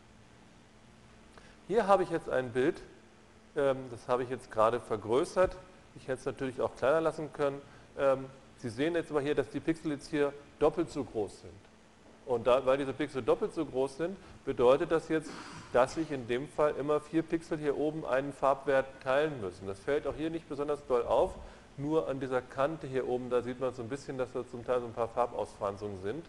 Wobei das hier auch eine schlechte Vergrößerung ist. In Wirklichkeit macht man das nicht so, dass man die Pixel einfach doppelt so groß zeichnet, sondern man kann da auch noch Zwischenwerte ausrechnen, dann sieht das Ganze noch ein bisschen ansprechender aus. Ich habe jetzt hier einfach nur noch mal diese ganzen Modi gegeneinander gestellt. Das heißt, das obere Bild wäre genau dieser Baboon, dieser Affe mit den Rot-, Grün- und Blau-Kanälen dargestellt in der vollen Auflösung. Wenn ich das Ganze nach LRB konvertiere, dann habe ich hier einen Luminanzkanal und zwei Chrominanzkanäle. Sie haben gesehen, bei A steckt sozusagen, stecken hier die Rot-Grün-Töne und hier sind letztendlich die Gelb-Blautöne drin. Das heißt, diese beiden Bilder zusammen mit dem ergibt genau das gleiche Bild hier vorne. Es ist also keine neue Information, sondern die Daten sind in gewisser nur anders sortiert, könnte man sagen. Und ausgehend von dem unteren jetzt kann ich halt diese verschiedenen anderen Modi visualisieren. Und das sehen Sie jetzt hier oben. 4 zu 2 zu 2 würde halt bedeuten, ich verwende die Original-Luminanzauflösung, aber horizontal nur die halbe Auflösung der Chrominanzkanäle. Diese Bilder sind übrigens echt hier, wobei Sie das auf den Folien jetzt nicht erkennen werden, aber das sind wirklich, ich habe hier nicht über das gleiche Bild reinkopiert, sondern das sind wirklich die Bilder, die auch dazugehören. Ähm, dieses Bild jetzt hier ist 4 zu 1 zu 1, wieder Originalauflösung für Luminanz und nur noch ein Viertel der Auflösung horizontal ergibt dieses Bild und das ist der letzte Modus, den wir gerade eben gesehen hatten, wo ich horizontal und vertikal die halbe Auflösung für die Chrominanzinformation habe. Bei modernen Bildkompressionsverfahren, wie zum Beispiel JPEG 2000, können Sie da auch noch ganz andere Sachen machen. Sie können da auch äh, andere Verhältnisse einstellen, die sogar unterschiedlich sein können für die verschiedenen Farbkanäle. Äh, will ich jetzt aber nicht weiter darauf eingehen. Und diese Notation A A Doppelpunkt, B Doppelpunkt, C Doppelpunkt, das ist einfach eine übliche Notation, um zu zeigen, wie sieht es denn aus mit den Unterabtastungsverhältnissen in den Dateien. Ähm, ich habe das hier in dieser Grafik nochmal dargestellt. Diese Grundenkuller bedeutet immer, das ist ein, ein, ein Sample, sozusagen ein, ein Messwert für einen Pixel für die Helligkeit und diese schwarzen Kuller bedeuten, das sind immer zwei für die Chrominanz. Und wenn Sie jetzt die normale 4 zu 4 zu 4 Auflösung haben, dann bedeutet das, für jeden Pixel gibt es eine Helligkeitinformation und zwei Farbinformationen. Wenn ich 4 zu 2 zu 2 habe, dann bedeutet das, für zwei Luminanzpixel oder zwei Luminanzpixel teilen sich genau die Farbinformationen von nur noch einem Sample. Dahinter verbergen sich zwar auch zwei Werte, weil die Chrominanz hier zwei Werte hat, aber ich habe jetzt bei jedem zweiten im Prinzip nichts mehr. Dann sehen Sie jetzt auch schon, es ist eine spannende Frage, wo nehme ich denn diesen Farbwert jetzt? Nehme ich den hier oder nehme ich den da oder nehme ich den in der Mitte? Und all diese Varianten gibt es leider auch. Das heißt, ähm, Es gibt dort, gerade wenn man solche Formate ineinander konvertieren möchte, muss man genau wissen, wo, von wo kommt der Farbpixel überhaupt. Ähm, hier ist nochmal dargestellt 4 zu 1 zu 1 und hier 4 zu 2 zu 0. Auch da gibt es wieder welche, wo dieser Wert jetzt nicht hier liegt, sondern zum Beispiel genau in der Mitte oder da oben in der Mitte. Gibt es also auch wieder verschiedene Varianten. Wenn Sie jetzt sich eine tolle Spezialhardware kaufen für Ihren Computer, mit der Sie zum Beispiel Echtzeit-Videoschnitt machen wollen, da gibt es ja, was weiß ich, von Pinnacle und anderen Firmen äh, solche Spezialkarten, mit denen man dann bestimmte Videoeffekte auch direkt rechnen kann. Dann steht auf diesen, auf diesen Verpackungen zum Beispiel immer drauf, wie diese Karten überhaupt arbeiten. Und wenn Sie ein sehr teures Produkt haben, dann ist, kann das durchaus sein, dass diese Karten dann im 4 zu 4 zu 4 Modus arbeiten. Das heißt, da wird wirklich jeder Pixel entsprechend durchgerechnet. Schneller und billiger wird das Ganze natürlich, wenn man ähm, da trickst und gar nicht mehr mit der vollen Auflösung rechnet, sondern mit der Farbe eben mit einer halben Auflösung zum Beispiel nur noch arbeitet. Das heißt, da muss man immer gucken, was man letztendlich wirklich kauft, ähm, sonst ist man unter Umständen später enttäuscht, dass manche Sachen nicht so richtig gut aussehen. Dieses 4 zu 2 zu 0 wird in verschiedensten MPEG-Varianten eingesetzt. Dummerweise ähm, macht dieser Name nicht so richtig viel Sinn im Vergleich mit den anderen, weil hier haben Sie gesehen, hier habe ich 4 zu 4 zu 4, hier habe ich 4 zu 2 zu 2 und hier 4 zu 1 zu 1. Diese Namen sind irgendwie alle konsistent. Und hier steht jetzt 4 zu 2 zu 0. Warum heißt das so? Das bedeutet, ich habe hier 4 Pixel, dann habe ich hier 2 Luminanzpixel, daher die 2 und in der nächsten Zeile habe ich gar keinen. Daher kommt sozusagen diese 0. Und weil viele Leute diese Logik nicht verstanden haben, sagen viele Leute hierzu 4 zu 1 zu 1, das ist aber falsch. Also 4 zu 1 zu 1 ist das da drüber, das hier ist wirklich 4 zu 2 zu 0. Das muss man einfach wissen und auch da werden Sie vieles, viel Falsches lesen äh, zu dieser Bezeichnung. Was es noch gibt, ist häufig, dass Sie zum Beispiel, wenn Sie jetzt, ich hatte gerade von dieser Videospezialhardware gesprochen, dann stehen dann häufig nicht drei Zahlen, sondern vier Zahlen. Da steht dann zum Beispiel 4 zu 4 zu 4 zu 4 oder zum Beispiel 4 zu 2 zu 2 zu 4. Hat jemand von Ihnen eine Idee, wofür die letzte Zahl sein könnte? Das ist der Alpha-Kanal bzw. der Transparenzkanal. Und der Transparenzkanal regelt, wie durchsichtig bzw. wie opak ein bestimmter Pixel ist. Und da sehen Sie, wenn Sie jetzt hier eine geringe Zahl stehen hätten, wo der Transparenzkanal eben nur mit der halben Auflösung gerechnet würde, dann bedeutet das eben auch für einen einzelnen Pixel, können Sie jetzt gar nicht mehr entscheiden, ist der, ist der für sich gesehen jetzt transparent oder nicht, sondern kann das im Prinzip immer nur in einer Gruppe von 2 mal 2 Pixeln entschieden werden. Das haben Sie in den Übungen ja schon kennengelernt, diese Transparenzen. Insofern bietet sich das hier auch gerade an. So ein Bild in Photoshop bedeutet ja letztendlich nichts anderes. Ich habe einen weißen Hintergrund, ich habe darüber einen, einen orangen Kreis, dieses gestrichelte Muster hier, ich zoome da ja auch gerade nochmal noch mal hinein hier, dieses gestrichelte Muster bedeutet nichts anderes als diese Kästchen, dass das Ganze durchsichtig ist. Das kann man ja dummerweise auf dem Monitor nicht anders darstellen. Deswegen hat Photoshop sich da entschieden, diese Muster zu malen, diese hellgrau-weißen Muster, der Karo-Muster. Man kann das aber auch ändern. Und darüber wiederum ist nochmal ein Kreis, der ist auch nur in einem bestimmten Bereich überhaupt sichtbar, aber daneben haben wir jetzt noch einen Alpha-Kanal. Und dieser Alpha-Kanal gibt uns jetzt nochmal an, wie ist dieser Kanal hier oben zu sehen. Und der ist einfach folgendermaßen zu lesen, da wo das Ganze weiß ist, da ist der Transparenzkanal. Also da ist das Ganze sichtbar und wo es schwarz ist, ist das Ganze durchsichtig. Und das sieht man jetzt hier. Über diesem Weißen ist auf jeden Fall dieser orange Kreis hier und darüber ist auf der linken Seite auf jeden Fall das Blaue zu sehen. Und der, wenn wir nach rechts rüber gehen, wird das Ganze durchsichtig. Und wir haben ja schon eine ganze Menge in den Übungen mit diesen Transparenzen auch gemacht. Das werden wir heute in der neuen Übung auch noch ein bisschen weiter treiben. Ich will jetzt ein bisschen erklären, wie man so etwas überhaupt rechnet. Die Grundidee ist, dass ich Pixel miteinander mische. Und ich will Ihnen das ganz kurz mal anzeichnen. Wenn wir das hier darstellen als diese Ebene in Photoshop, dann habe ich ja an einer bestimmten Stelle ähm, einen Hintergrund. Und dieser Hintergrund den fasse ich jetzt erstmal nur als einen einzelnen Pixel auf. Ich rechne das sozusagen nur für einen Pixel, das heißt letztendlich habe ich jetzt hier eigentlich ein Rot und ein Grün und ein Blauwert für eine bestimmte Stelle.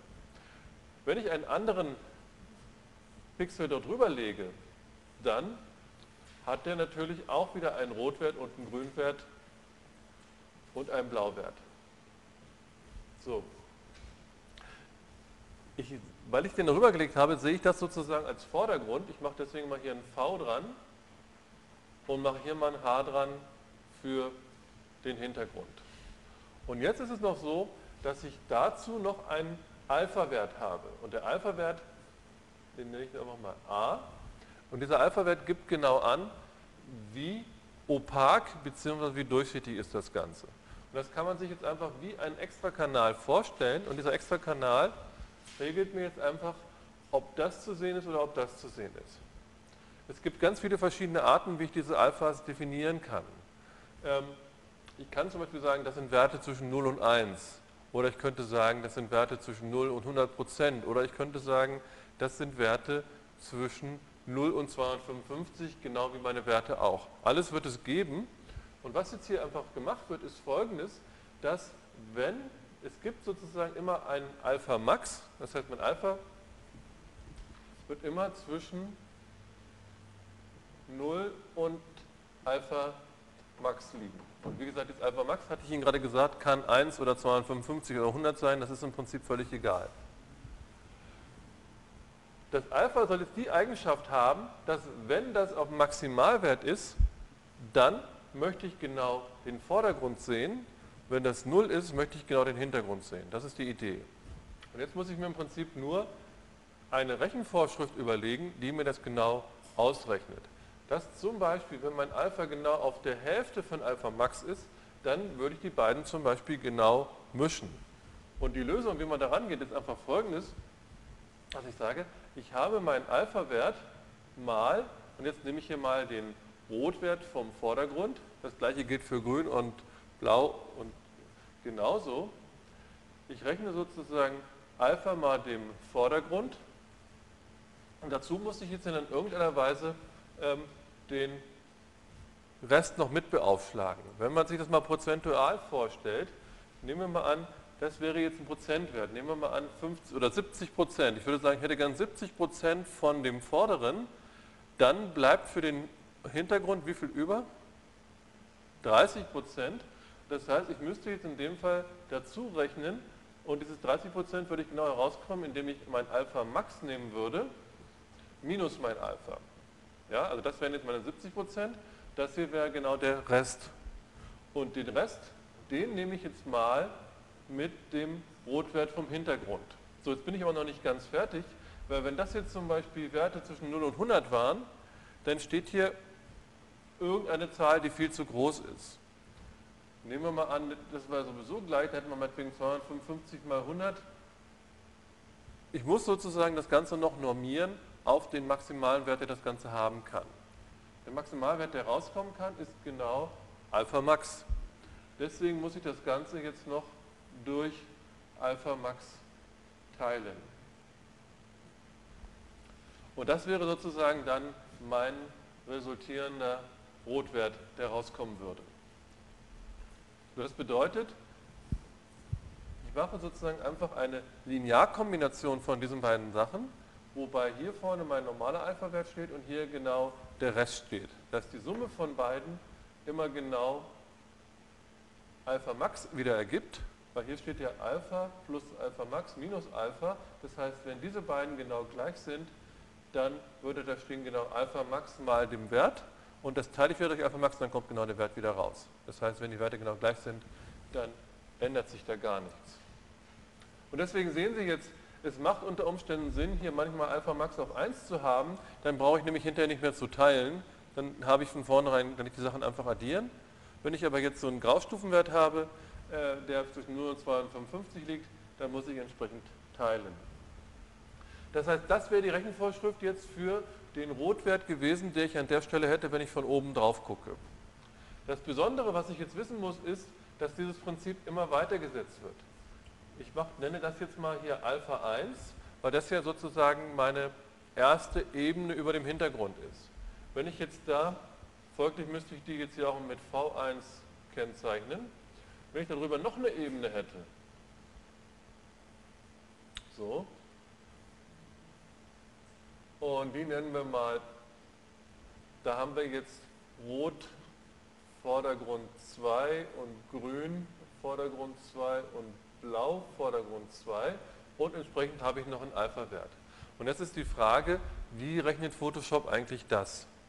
Und grundsätzlich geht das immer so, dass man sich vorstellt, wie würde das Bild alleine aussehen, wenn die oberen Ebenen nicht da wären. Das heißt, zu Anfang, wenn die nicht da wären, würde ich ja nur das Hintergrundbild sehen.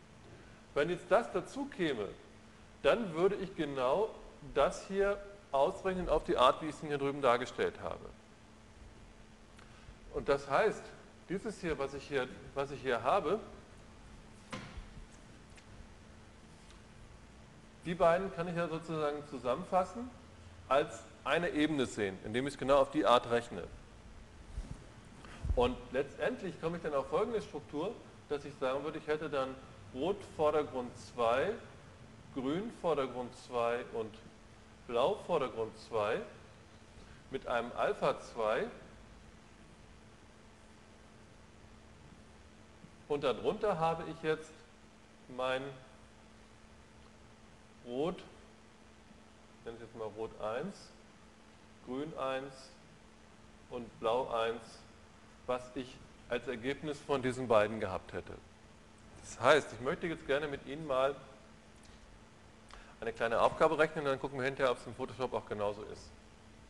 Das heißt, was möchte ich rechnen? Wir nehmen mal an, wir hätten drei Farben. Wir hätten die Farben Rot und dann haben wir Gelb und darunter haben wir Blau. So.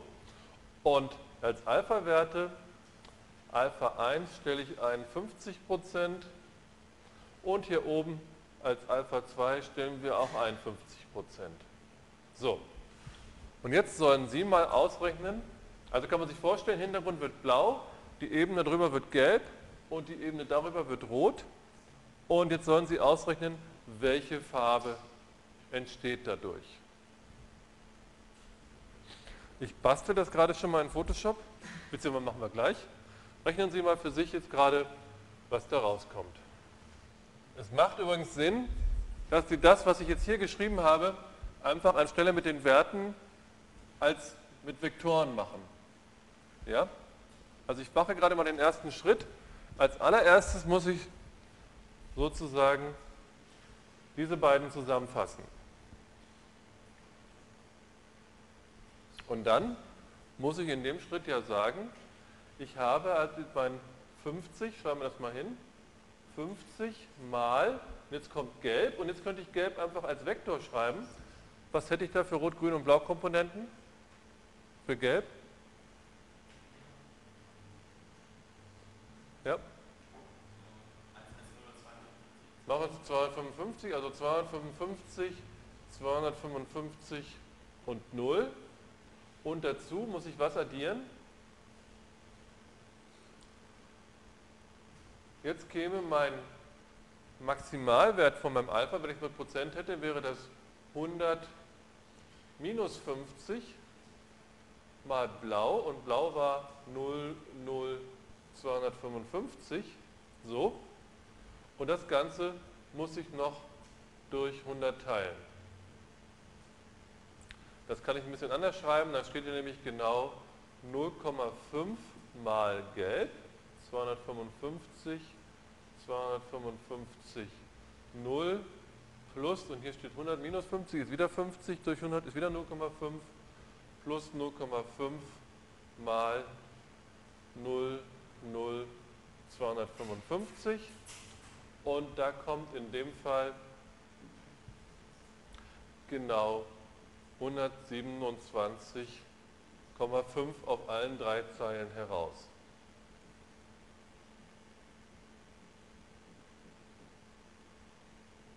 So, und die nächste rechnen Sie bitte mal alleine. Jetzt habe ich sozusagen ausgerechnet, was diese beiden machen würden und jetzt muss ich das noch mit dem hier mixen. Ja, was kommt jetzt bei der nächsten Ebene raus, auf Ebene 2? Was werde ich da sehen? Was muss ich da rechnen? Also das war jetzt sozusagen RGB 1 von der ersten Ebene und dem Hintergrund. Und hier oben könnte ich jetzt hier hinschreiben RGB 2. Was müsste ich jetzt hier rechnen?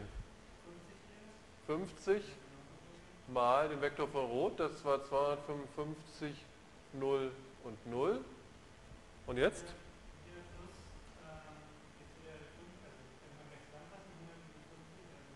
Ja, gut, okay. Jetzt wir es ruhig mal hin. Mal. Mal dem, was wir hier hatten, genau. 127,5. So, und das Ganze muss ich noch wieder durch 100 teilen. So, das kann ich wieder zusammenfassen. Dann steht hier wieder 0,5 mal Rot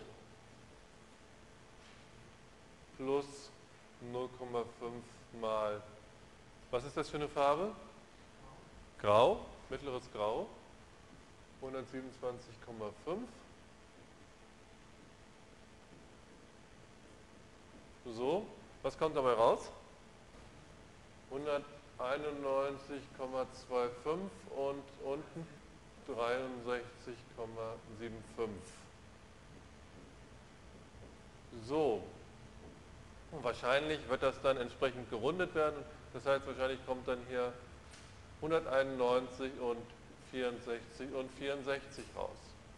So, jetzt machen wir das gerade in Photoshop. Wir machen jetzt folgendes. Wir machen uns jetzt ein neues Bild. Das machen wir auf eine bestimmte Größe, zum Beispiel 256. Machen wir das Ganze groß. Die Auflösung ist uns eigentlich völlig egal, aber jetzt sagen wir wollen ein Farbbild haben. So, da ist das jetzt. Das machen wir nochmal weg hier. Hier ist unser Bild. Und jetzt möchte ich unten, als unterstes wollte ich blau haben. Das heißt, ich muss jetzt hier hingehen und mir ein Blau einstellen. Entweder ich weiß es oder ich weiß es nicht, dann gehe ich hier hin und gehe irgendwie um die Ecke oben rein und versuche den Wert zu finden. Da sehen Sie, rot, das liegt jetzt an dem Farbton, den ich gewählt habe. Rot machen wir jetzt hier 0, grün machen wir 0 und blau machen wir 255. So, und da gießen wir jetzt einfach dieses Blau hinein. So, äh, Sie sehen das auch hier drüben in den Kanälen. Rot ist 0, grün ist 0, blau ist maximal und als Ebenen haben wir hier einen blauen Hintergrund. Jetzt machen wir eine neue Ebene dazu und diese Ebene, die sollte jetzt gelb werden. Das heißt, ich muss mir wieder eine neue Farbe einstellen. Ich kann jetzt hier auf Gelb stehen und dann sehe ich schon, die beiden Werte sind bei Gelb genau. Alles klar, okay. Aber insofern Gelb kriege ich genau dann, wenn Rot und Grün maximal sind. Das haben wir hier. Und wir gießen das sozusagen in diese Ebene darüber. Jetzt sehen wir nur das Gelb. Und jetzt ändere ich an der Stelle die Transparenz aber auf 50 Prozent.